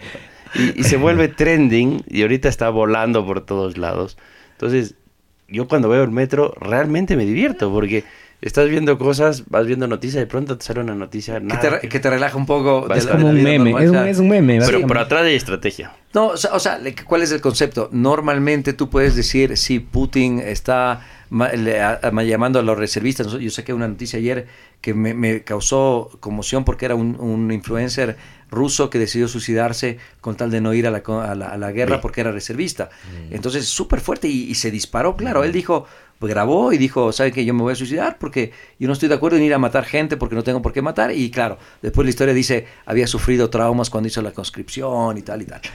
Eh, esa es una noticia de verdad. Y después, claro, esto yo, yo hablo de las Kardashian siempre para poner el ejemplo Sí, de, sí, de de que las- algo muy light. las ¿no? noticias banales, Sí, ajá. Esta probablemente es una noticia banal, pero es entretenida. Sí, Entonces, si tú, tú lees, si tú lees la guerra de Ucrania, eh, lees, lees los problemas que tiene ahora la, la policía con el tema del femicidio, y, y tú dices, ay, otro problema, otro problema, otro problema. Ah, veamos esta, esta, esta historia de este tipo que estaba, quién sabe que se habrá pegado, pero, pero se divirtió Pero un es rato. parte, es parte Y- de entrar al- al- a, a leer el contenido, porque Claro. las redes son eso. Sí, ¿no? sí, sí. Y tú dices, y, y sacamos ahora, eh, Metro UK, por ejemplo, sacó mucho del tema de la muerte de la reina. Sí. Y resulta ser que la reina eh, Isabel era muy querida no solo por el 70% de los ingleses, o, pero por eh, mundialmente. un Ajá, en personaje. el mundo. Es la única reina inglesa que hemos tenido todos los que tenemos menos de 70 Sí, años. sí, sí. Entonces, eh, de repente tú dices, ay, qué interesante, para bien o para mal. Ah, sí, que Lady Di, que podía haber sido acá, que podía...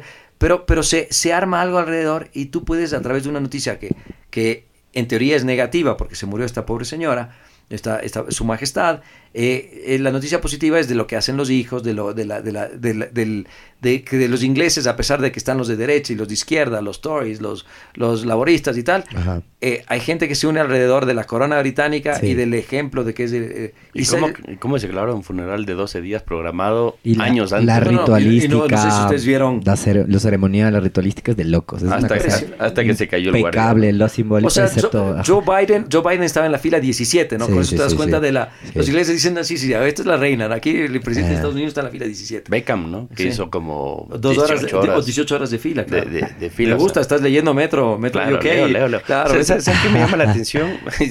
Todos los días dentro de Metro UK. Bien, bien, bien. ¿Qué estás leyendo? Lo, lo, pero lo que me llama la atención como Tony Campbell.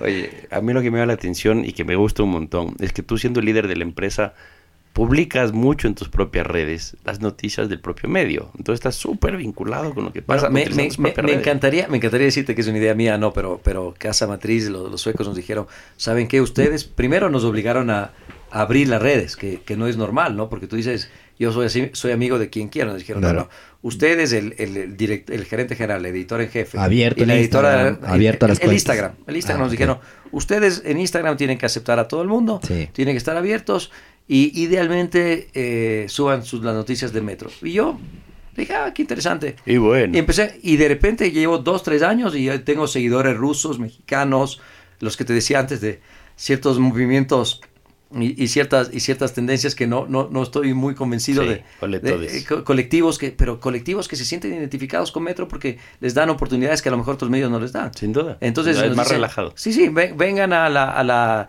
ahora eh, ven, eh, nos, nos, hicieron padrinos de la marcha del orgullo gay. Y yo decía bueno no sé qué estaré transmitiendo en mis redes pero pero pero, me, pero me gusta que eh, me vean con, con que Metro es o yo soy un tipo totalmente abierto a, a, a todo, ¿no? a este tipo de tendencias. Y como yo, yo, justo el rato que preparaba la entrevista, el, estaba tratando de entender, y dije, a ver, trabaja para un diario de origen sueco. Y no estamos tan expuestos en teoría a las marcas suecas, pero hay un montón de marcas suecas, ¿no? Spotify es sueco, Volvo es sueco, o sea, ¿cómo son los suecos para trabajar? Yo he tenido la suerte de trabajar con americanos, con japoneses, con mexicanos, con un montón de latinos, y, y absorbes cultura. Eh, ellos empezaron esto, esta locura la empezaron hace 25 años y, y, fueron los de la idea. Y al principio nosotros te podría decir que hasta el 2015 trabajamos mucho con los suecos. Después la, la, la empresa multinacional se dividió en cuatro, en cuatro eh, re, continentes. Uh -huh. Entonces Regiones, están, están los europeos por su lado, está Asia por su lado, que es China y Corea, básicamente, Estados Unidos y Canadá, que digamos que es metro uh -huh. en habla inglesa, y Metro Latinoamérica. Y nosotros nos manejamos primero durante, desde 2015 hasta el 2019 por Chile, y los chilenos son muy parecidos a los suecos, muy estructurados, eh, muy corporativos, muy... Casi todas las multinacionales europeas aterrizan primero en, en Chile. Chile. Y, y, y, desde el 2020 estamos con México. Y los mexicanos y nosotros somos un par de clones, ¿no? O sea, desde el acento, desde la forma de hablar, de la forma de tratar, desde lo bueno y lo malo que tenemos. Siendo ellos más exigentes. Más trabajo, exigentes ¿no? que nosotros y sobre todo son una potencia que uno no se imagina. O sea, tú piensas de México y no te imaginas que es un país de 150 millones de habitantes, que, que, es una potencia, no sé si es la sexta o séptima mundial, pero que es una potencia. Entonces, sí. ellos se manejan a esos niveles. Entonces, ya somos más latinizados tenemos las convenciones, bueno, ahora con la pandemia ya no hace dos años que no hay convenciones, pero teníamos antes una convención eh, cada dos años a, mundial y, y, la convención anual latinoamericana. Entonces ya, ya es más un poco regional y regional. ya hablamos del mismo idioma y tenemos las mismas, y colombianos probablemente y mexicanos somos muy parecidos a ecuatorianos, chilenos, chilenos y argentinos es otra historia, los peruanos es otra historia, eh, Centroamérica es otra historia. Entonces ya tienes que entenderte, pero es, es más difícil. Ahora los suecos eh, heredaron eh, las, las, buenas prácticas, ¿no? De ahí el benchmarking que tú decías antes, uh -huh. el benchmarking hace que nosotros copiemos mucho de las ideas de ellos y las folcloricemos a nuestra idiosincrasia latinoamericana. Y, y han logrado desde Ecuador eh, exportar alguna idea, muchas, best muchas practice. Sí, sí, Cuéntanos. Sí, eh, la, la, una que ganamos en el 2012 tuvimos la Comisión Mundial en Copenhague y nosotros teníamos eh, algo que, que, Eso es en Dinamarca, ¿no? Sí, Dinamarca. Ok, ok, ya. Nosotros Nos teníamos... moviste de país de una, ¿sí? Sí, sí, sí. ya, okay. en, en, en, Copenhague fue la, la, la, la, convención ese año ya. y, y, nosotros lanzábamos y teníamos que lanzar cada país una, una best practice para que los demás okay. Y claro, nosotros decíamos, ¿qué hacemos? ¿Qué hicimos diferente? Los otros unos genios, ¿no? Sacaban una idea y vendían millones de dólares. Y, Wow. y esto le- le- lo- los ingleses lanzaron que iban a, iban a com- le compraron a Richard Branson un cupo para mandar a, a un turista en el espacio que se fue Ah. ahora en el 2020. 19 o 20 se fue. Entonces era, imagínate esas ideas de nosotros en Ecuador, ¿qué hacemos? Y nosotros nos inventamos un metro karaoke. El metro karaoke era básicamente invitar a las agencias de publicidad Ajá. todos los miércoles de un karaoke. No les hablábamos de nada, de cómprenos nada, sino, ¿saben qué? Es un momento de relax. Venga, hacemos trago, Ajá. cantamos y poníamos la marca en todo lado, ¿no? En todas, todas las pantallas, metro, metro, metro, mientras escogían la canción metro, metro, metro, mundial, metro, metro, y hacíamos eliminatorias. Entonces hoy va McCann Erickson contra Mindshare y contra la agencia X, y, y cada uno ponía dos cantantes, entonces iba toda la agencia a celebrar al cantante, y el, y el aparatito, ¿no? El, el juguete del karaoke, El les, karaoke, les- les calificaba. Íbamos eliminatorias y llegamos a una gran final, donde la gran final era una especie de X Factor o de American Idol, donde habían tres jurados. jurado. Ahí sí, entonces un cantante famoso. Entonces teníamos ahí a, a Daniel Betancourt, por decirte un año, teníamos a un productor exitoso, teníamos a alguien de Metro, y, y hacíamos, cantaban y cada uno le decía, sí, yo creo que tú estuviste bien en esto. O sea, hacíamos eh, la, la jugada de, de American Idol. American Idol. Y lanzamos este video y dijimos, bueno, vamos a ver cómo nos va. Entonces yo me acuerdo que hago la exposición en inglés, que me tocaba dar la expo- Yo, yo no, no es que sea malo en inglés, pero una cosa es el, el inglés de Tengo negocio. un inglés itali- O italianizado. sea, imagínate, ante 300 personas y tú das una exposición y, y yo dije, y después terminamos y fue un silencio sepulcral y después aplaudieron un ratito y dije, creo que nos fue más o menos. Y después eh, se levanta la mano un ruso y me dice, eh, te tengo una pregunta. Básicamente ustedes todos los miércoles se reúnen con sus clientes a chupar. Le digo, Sí. sí, True. alguien tiene que hacerlo. Y ganamos, primer lugar, o sea, los, la, la misión al espacio, o sea, el, el turista en el espacio, que era lo de UK, eh, UK, Ajá, quedó segundo. Y, Ah. y nos copiaron todos los países, claro, no todos los países podíamos comprar un ticket para ir al espacio, todos los países Podían podíamos hacer un karaoke, era eh, mucho más Claro. Y comercialmente Fácil también, ponerlo la en cercanía práctica. con las agencias de Rico, branding. Puerto Rico hizo The Bacardi Club, entonces eran, eh, ir a Ron Bacardi, todo era Ron.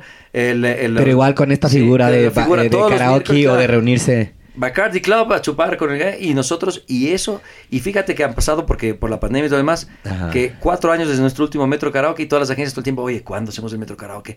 ¿cuándo hacemos el Porque los siguiente?" planes Es que es rodan. una Claro, gran idea, claro. es una gran idea Sí. porque te permite que como que fortalezcas esta relación con las agencias que son finalmente PR, quien te mandan claro. Eh, muchas de la pauta, o sea, No, y además todo es un win-win y te todo haces se lleva bien. y no estás no estás en la ¿sabes qué? Eh, vamos a tomarnos un trago pero aquí te estoy haciendo la presentación No, nada, ven, nada, ven a chupar, hoy día Claro. vamos a cantar Sí. y después vemos si es que si por ahí tienes un cliente que quiere metro, tú ya sabes No, dónde yo tengo, tengo anécdotas que hasta se casaron con el metro karaoke. O sea, nos invitaron y dijeron, ¿sabes qué? No, Yo de esta no agencia sé me casé. no esta". lo dudo, no puede ser. Sí, sí, sí. O sea, Diego, ¿te, te invitaron? Claro. No me han invitado. Es que no, no estaban en agencias. Pero les invito Yo sí estaba. Les, les invi- les invito de jurados. Yo, yo, estaba casado, por eso no fui. Bien, bien, bien. Qué de locos. O sea, es que me imagino las anécdotas que pueden tener. Me parece chéverazo este tema del metro. Tenemos como un montón de preguntas y... Tú, que, tú me preguntaste antes de unas Ajá. anécdotas de Team Producciones. Y, y, y, y estas de Team Producciones, porque claro, estamos hablando de 25 años de, De- de trayectoria. de gap las entre la una y la otra, Claro. Pero, pero, pero hay dos, dos anécdotas que yo les quiero contar porque son buenísimas. Yo no sé si a Luis me le conté en algún momento. Pero imagínate que nosotros traemos, éramos los empresarios de 20 años Ajá. con walkie-talkies porque no habían celulares en los no- Claro. inicios de los 90. Pero se veía importante. Claro, y, y estamos ahí. Hasta ahora se usan, ¿ah? Claro. Porque todo aquí no, son los walkie-talkies cosas están, que... están hasta ahora. Sí. Pero, pero los handies que se llaman ahora. Ah, Antes eran ah, walkie-talkies, ok. ahora son handies. Para, En su momento- para hablar, en su para momento hablar sí. millennial, son los handies. En ese momento se llamaba Nextel. Claro.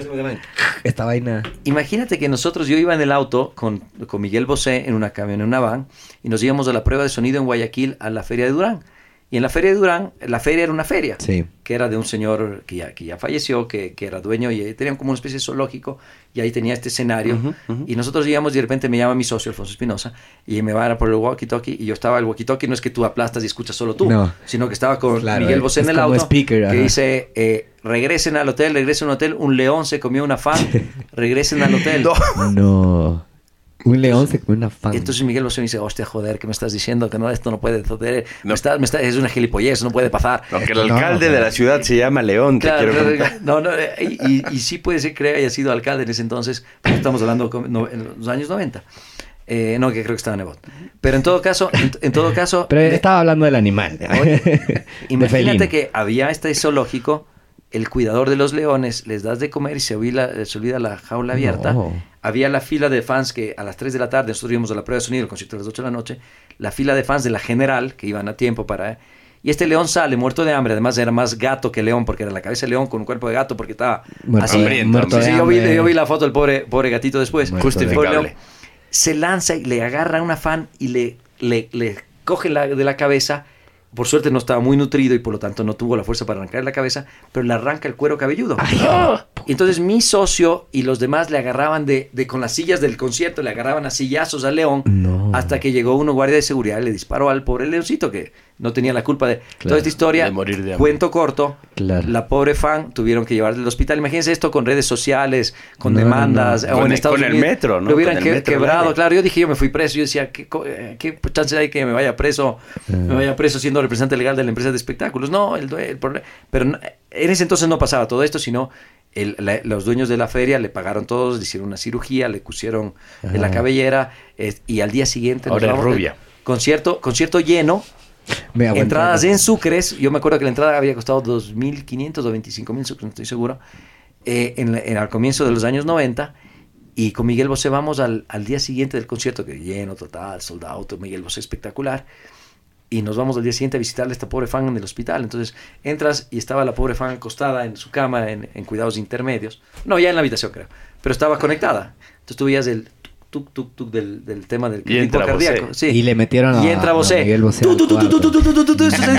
y Bosé, por favor, no te mueras, por favor, no te mueras. Era una visita para le, alegrarte, no para o matarte. Le firmó, le firmó la entrada, que era una general. Wow que ahora por alguna cosa mandó recién en redes sociales, 30 años después, esta chica, de, yo soy la del, la del cuero cabello La de León. Claro, yo soy la de León.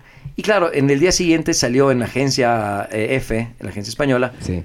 León sale de la selva y se come a fan en concierto de Miguel Bosé. Entonces, claro, explícales que la selva no está en Guayaquil. Claro. Explícales Que no es de Ecuador. Que, no es de Ecuador, que, claro, tú dices Ecuador, la selva, pero Selva. estamos hablando de los comienzos de los 90. Entonces, imagínate, anécdotas así, pero esta creo que es la, la top de la top de la Wow, época. no, eso sí está. Sí, sea, la top sí, de sí, top sí está. Entonces, cuando escriba el libro, León va a ser una... Eso sí es una realidad Claro. alterna que de pronto un león se coma a una fan en una fila. en un concierto.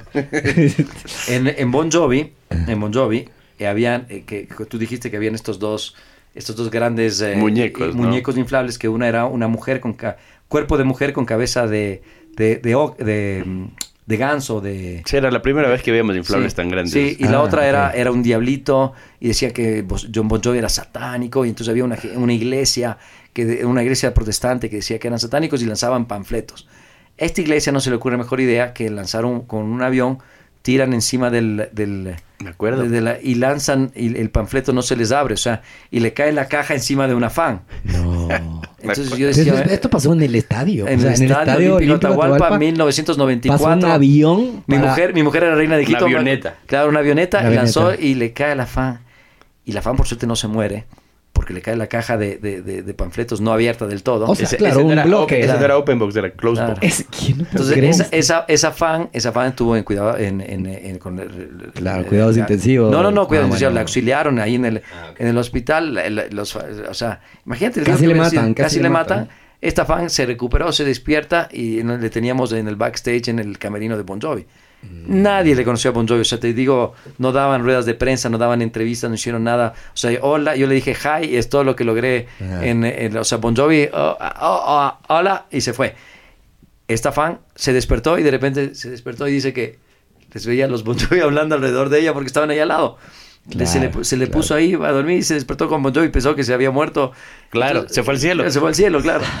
Y, y John Bon Jovi le dice, ¿Are you okay? Come with me. Y le pone al lado del escenario. Y le sienta en Le, le pone al lado del escenario. Estaba una, una- había una jaulita al lado Ajá. donde estaban unas fans que habían ganado una, un backstage. Para el León. Para, para- Y era un best practice. Y esta, y esta, y esta- ya estamos acostumbrados al Leo, y ahí estaba ella. Entonces imagínate No, estas claro, historias. y Tú claro. dices después de esto, digo, ahora sí ya no vuelvo a hacer un concierto nunca. Cada vez No, decíamos, pero "Este cada es que el pasaba último". eso decías, este es el último. sí. Se complicaba. Oye, y no hubo con- cómo contactarse con Oye, esta pero- gente de la avioneta que lanzaba Pero, panfletos. pero, by the way, bestias, by the way, se manda un comentario así como que sin nada. Dice, hacía un concierto de Bon Jovi y mi mujer era reina de Quito. Ah, sí, sí. rato, ¿no? Era mi novia en ese entonces. La pasó por abajo así. Dijo, Sí, "Vamos, sí, sí, sí, sí, sí, como sí. todos nos casamos con una reina. Claro, normal, eh, normal. ¿Cómo, cómo, ¿Cómo fue este tema de mi novia, que era reina de Quito, eh, ¿Cómo, cómo, cómo la Ahí está, conoces? Ahí, ahí está la familia, espérate, también voy a tomar la foto.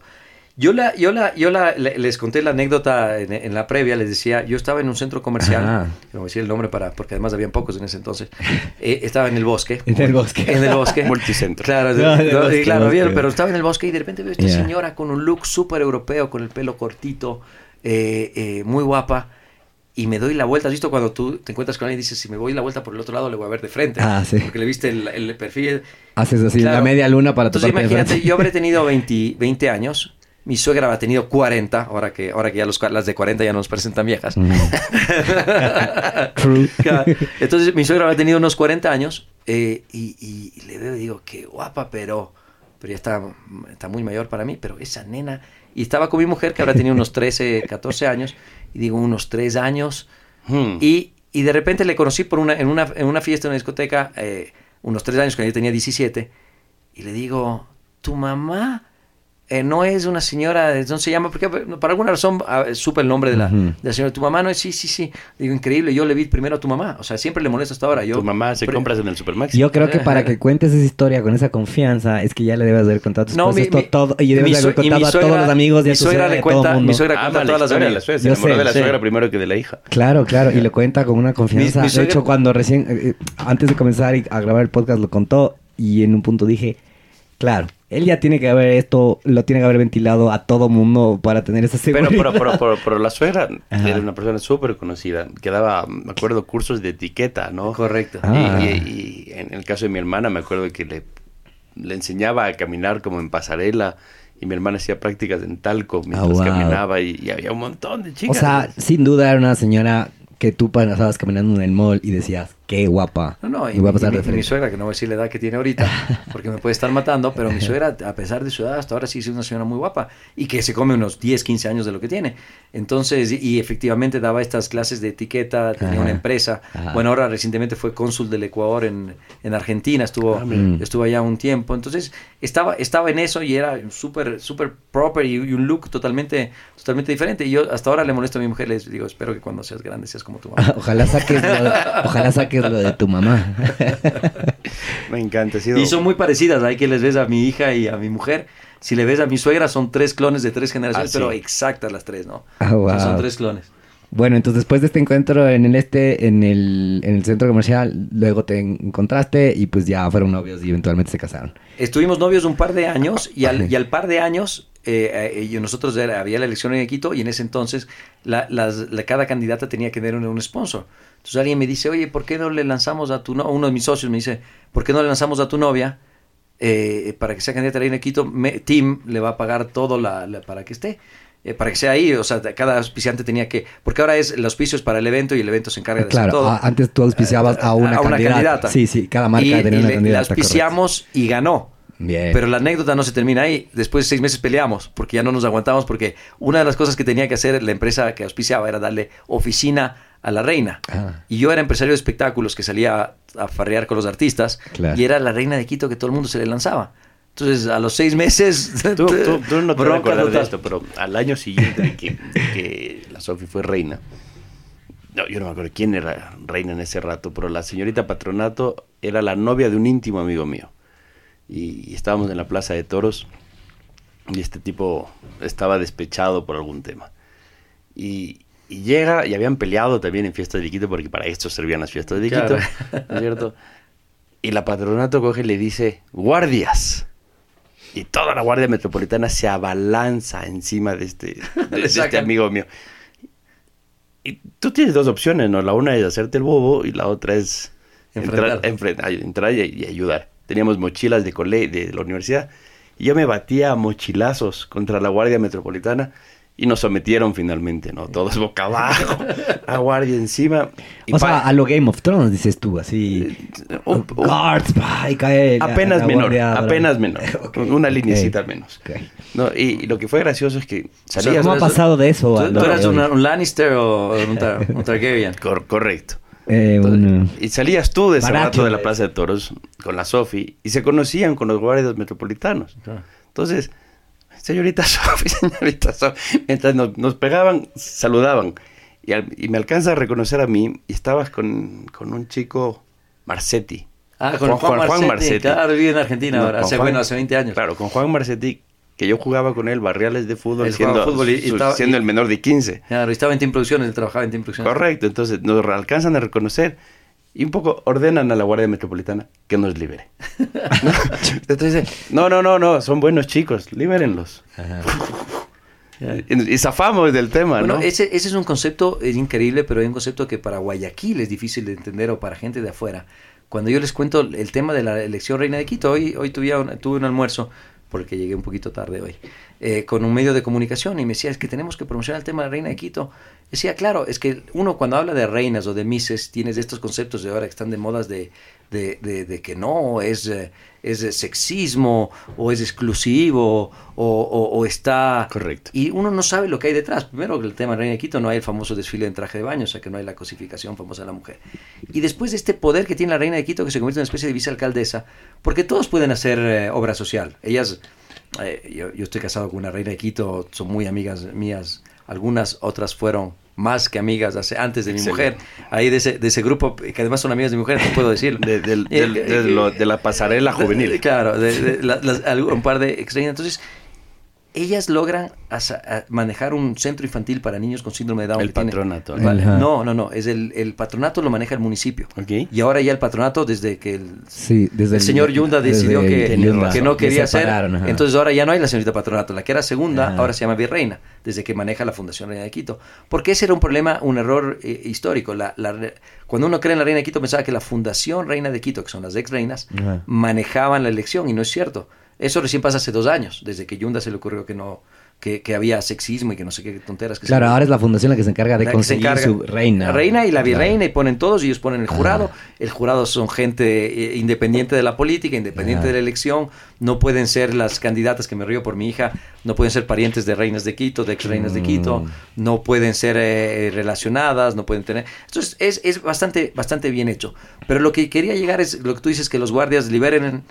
La, la reina de Quito tiene una ventaja que no tienen otras reinas en, en, en muchos países o en Ecuador, tienen un poder donde si tú vas y quieres reunirte con el señor Fidelegas del grupo Diners, si le llamas y soy María Pérez y quiero hacer obra social, no te van a recibir.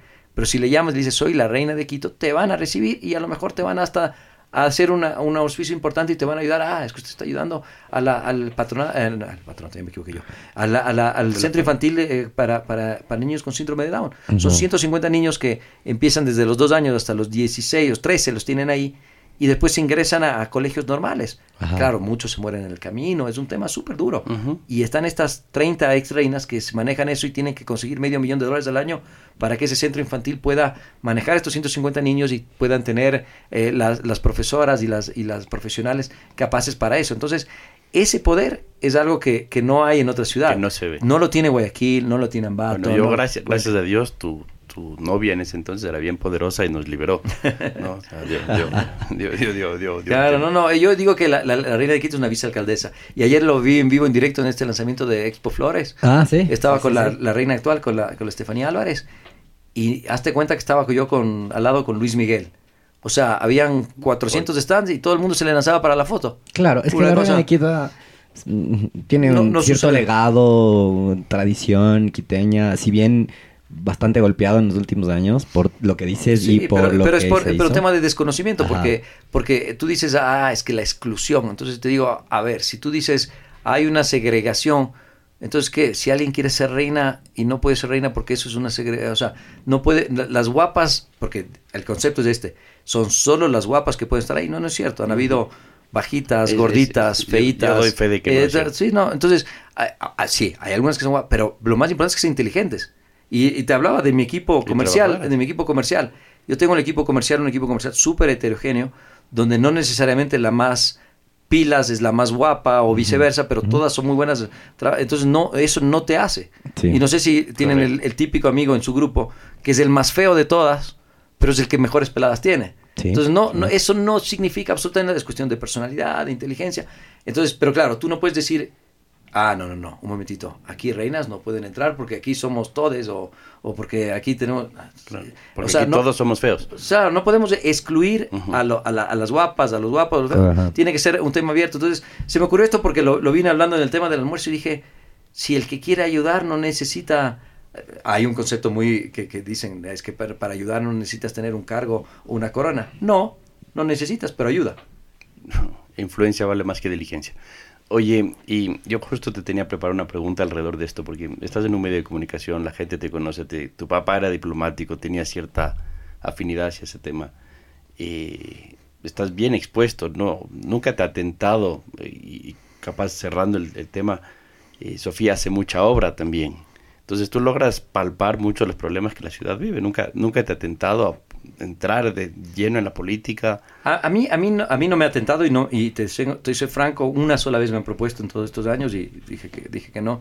Eh, a mi mujer creo que le proponen cada seis meses, o sea, ella sí, eh, le, claro. la, pero cada vez más fuerte y claro, cada vez ya, ya, ya, ya entro en los 40, ya es, es más traumático que yo cumplir edad es saber que mi mujer tiene más de 40.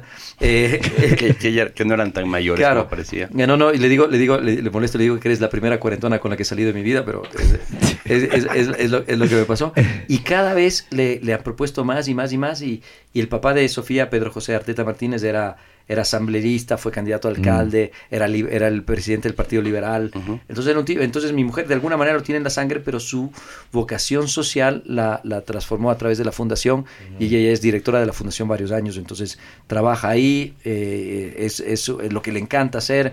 Ahora está como loca con... Eh, ahí es un grupo interesante, algún rato que les inviten a las a la reinita, eh, a, la, a, la, a, las, a, las, que manejan la, el tema de la fundación. Lo tenemos Oye, mapeado. Sí, sí, no, total, sí, sí, total, Lo, lo, lo, hemos conversado. Pero, pero en todo caso, en todo caso, ella sí, más que yo, yo, yo no me metería en política, la política es muy ingrata, pero sí creo que la gente, los empresarios y la gente que, que queremos que el país progrese, tenemos que meternos porque si no lo dejamos en manos de esta gente que solo está ahí para, para hacer negocio. Oye, y ahí te saco el tema de, tú te ganaste, o sea, o tú o, o a título personal o con el metro se ganaron hace poco eh, dos premios, dos, los cóndores de, de, bronce, de plata, de oro, que, son, es este premio de la Asociación de Agencias de Publicidad.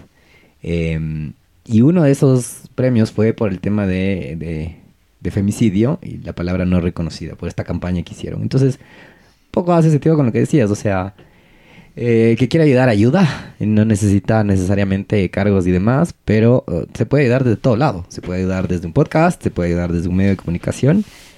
¿De qué se trata más o menos tus palabras de esta campaña? ¿Cómo lo resumirías tú de este tema del femicidio, la palabra no reconocida?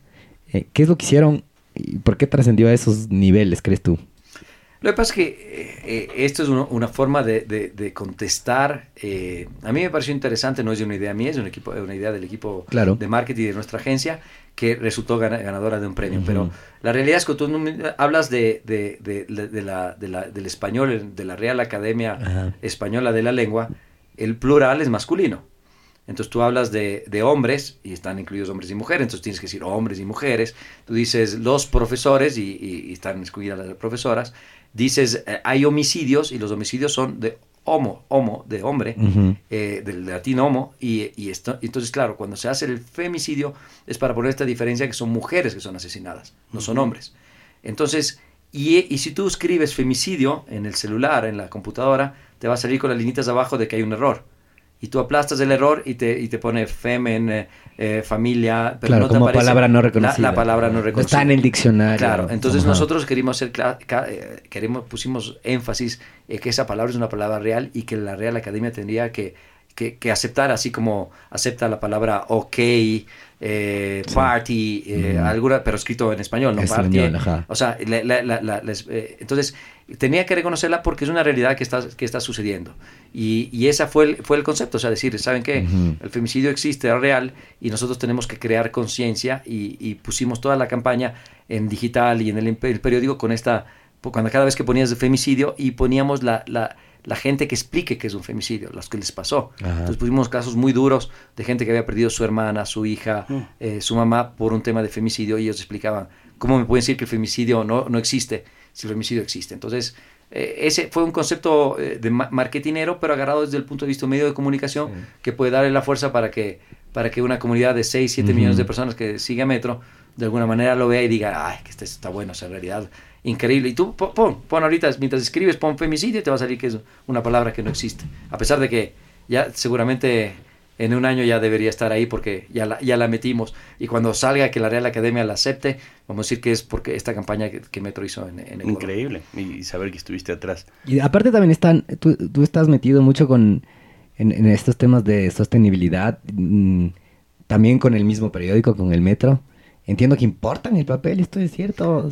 Sí, nosotros, nosotros el, tema de sostenibilidad son, eh, es eh, la, la, agenda para, para el 2030 de, los Objetivos de Desarrollo Sostenible de las Naciones Unidas, que son 17. Entonces, dentro de esos... Los ODS famosos. ODS famosos. y, lo que pasa es que hay que, hay que pensar mucho cuando dicen ODS, hay un, hay un término que se llama green greenwash y nosotros somos verdes, ¿no? Entonces, el greenwash es, damos, vamos a hacerles creer a los demás que somos sostenibles. Correcto. Y, te inventas alguna cosita y dices que eso eres sostenible. Eso es como que, ¿sabes que Voto 50 galones de gasolina en el río, pero siembro otros árboles por acá. Eh, claro, es medio contradictorio al tipo, pero estás equilibrando y por ahí sacas una certificación. Claro, o has visto que los que, los que lavan, el, los, que barren la, la, la cera con agua.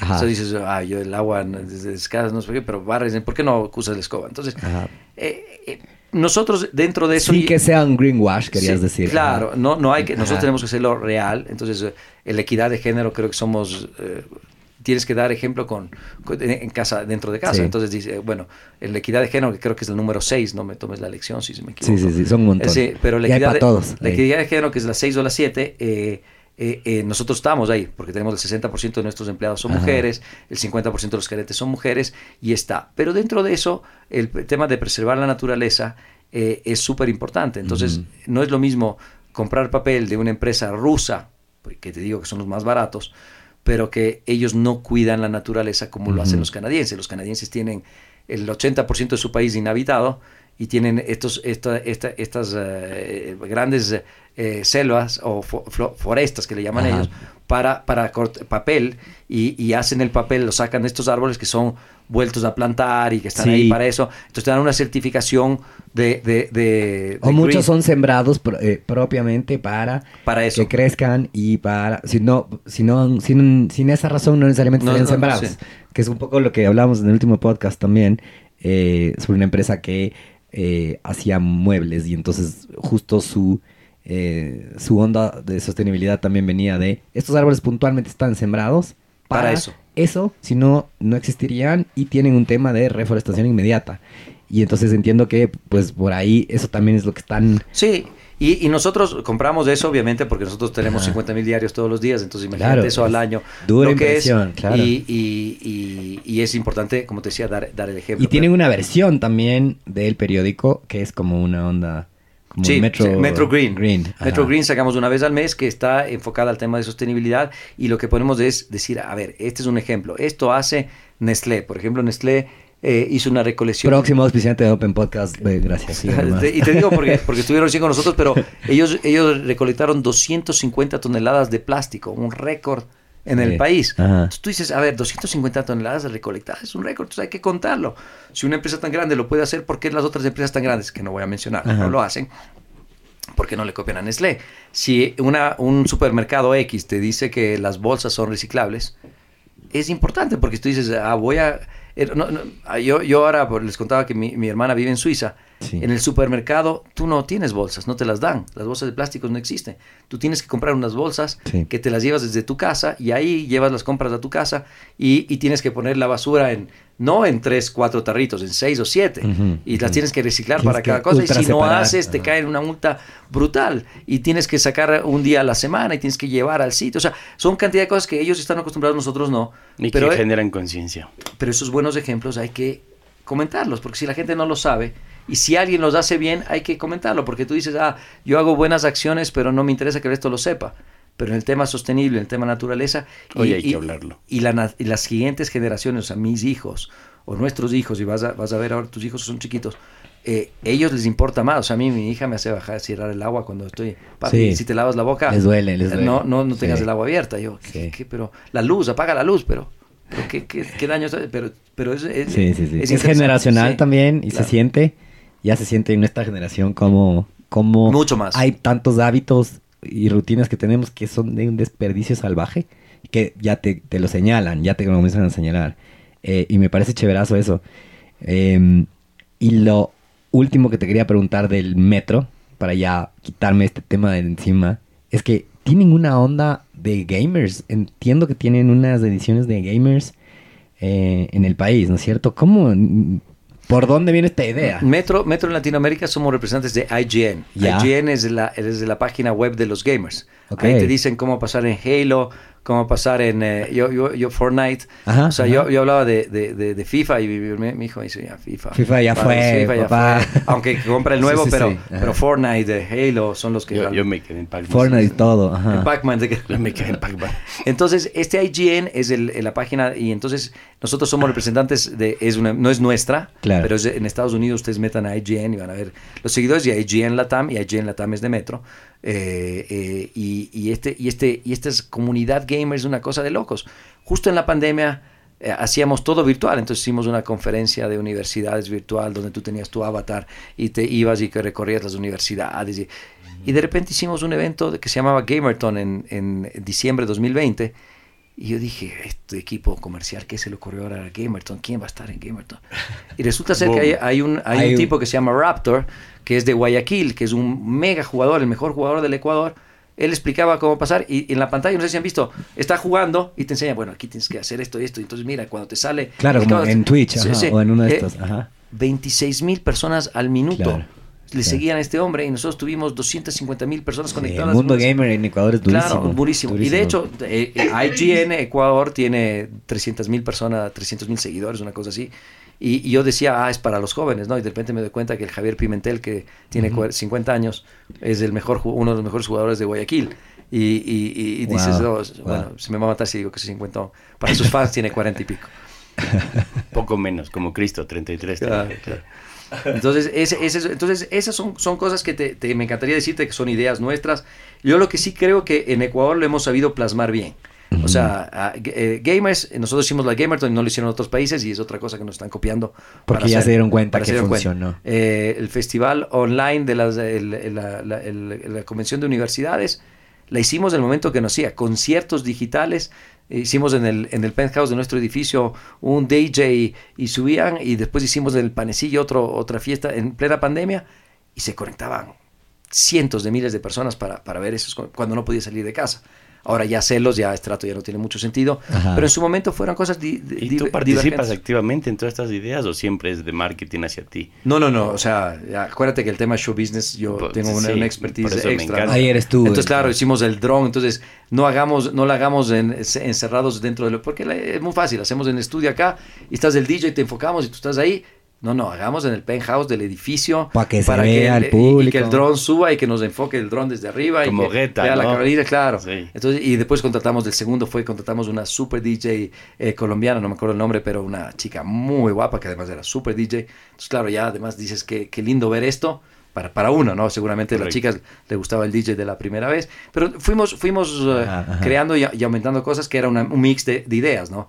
Marketing tiene sus ideas, la, la- la agencia nos, nos puede ayudar y, y muchas cosas vienen de... Yo, yo, yo recuerdo de cuando trabajabas en el diario hoy, la primera vez que entraste a mi oficina dije, ve el man de la lluvia.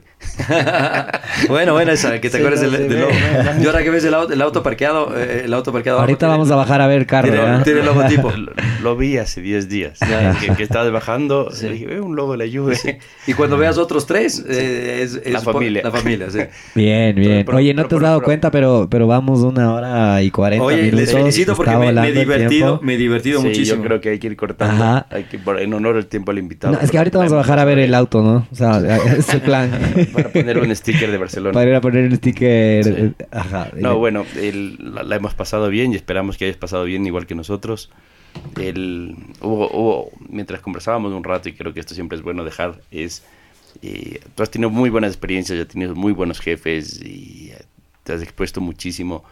Y, ¿qué, ¿Cuáles son los aprendizajes, más que aprendizajes, diría, hay, hay algún mentor que te marcó en tu vida y eh, que más, que el resto o gente a la que quieras destacar y agradecer al, al punto que has llegado hasta hoy y que lo recuerdes con cariño? O sea, yo te diría que el primero que vi, a pesar de que no es la misma carrera que en un principio quise seguir, fue mi padre. O sea, mi padre era diplomático, embajador, pero siempre tenía esta actitud positiva y súper abierta y algo que aprendí de él es, él obviamente como embajador tenía que recibir a toda la gente que le pedía una cita, sobre todo si eran ecuatorianos que estaban en otros países. O sea, mi papá estuvo en Italia, que les contaba antes, estuvimos en Panamá, en Bolivia, en Uruguay, eh, y tenía que recibir a esta gente. Y yo, el día de mañana, o sea, te pongo en ejemplo extremos, o sea, Trump pide cita y se la doy, y me pide Putin y se la doy.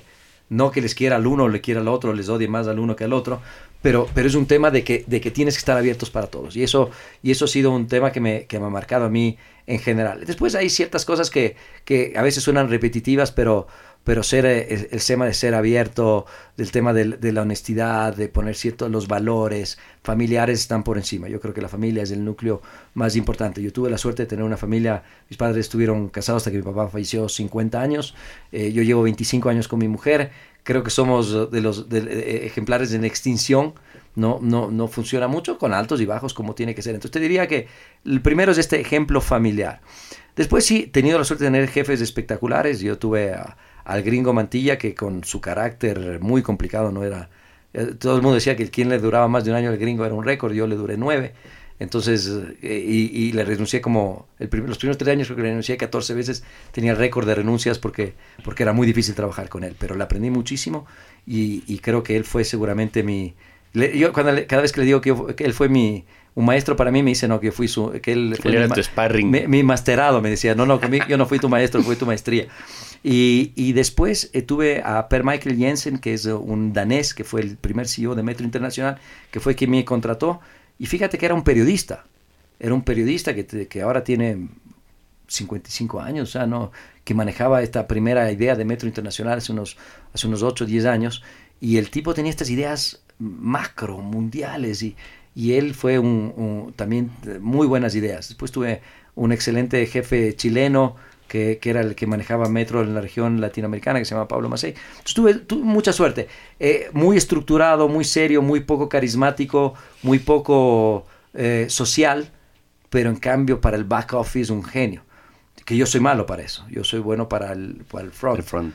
Entonces necesito tener un buen back office atrás, una buena CFO, un buen equipo que, que maneje la contabilidad. Por eso también te va mejor trabajando con mujeres de rato. Exactamente. Entonces, y, la, gerente financiera es mujer, pues te decía una CFO.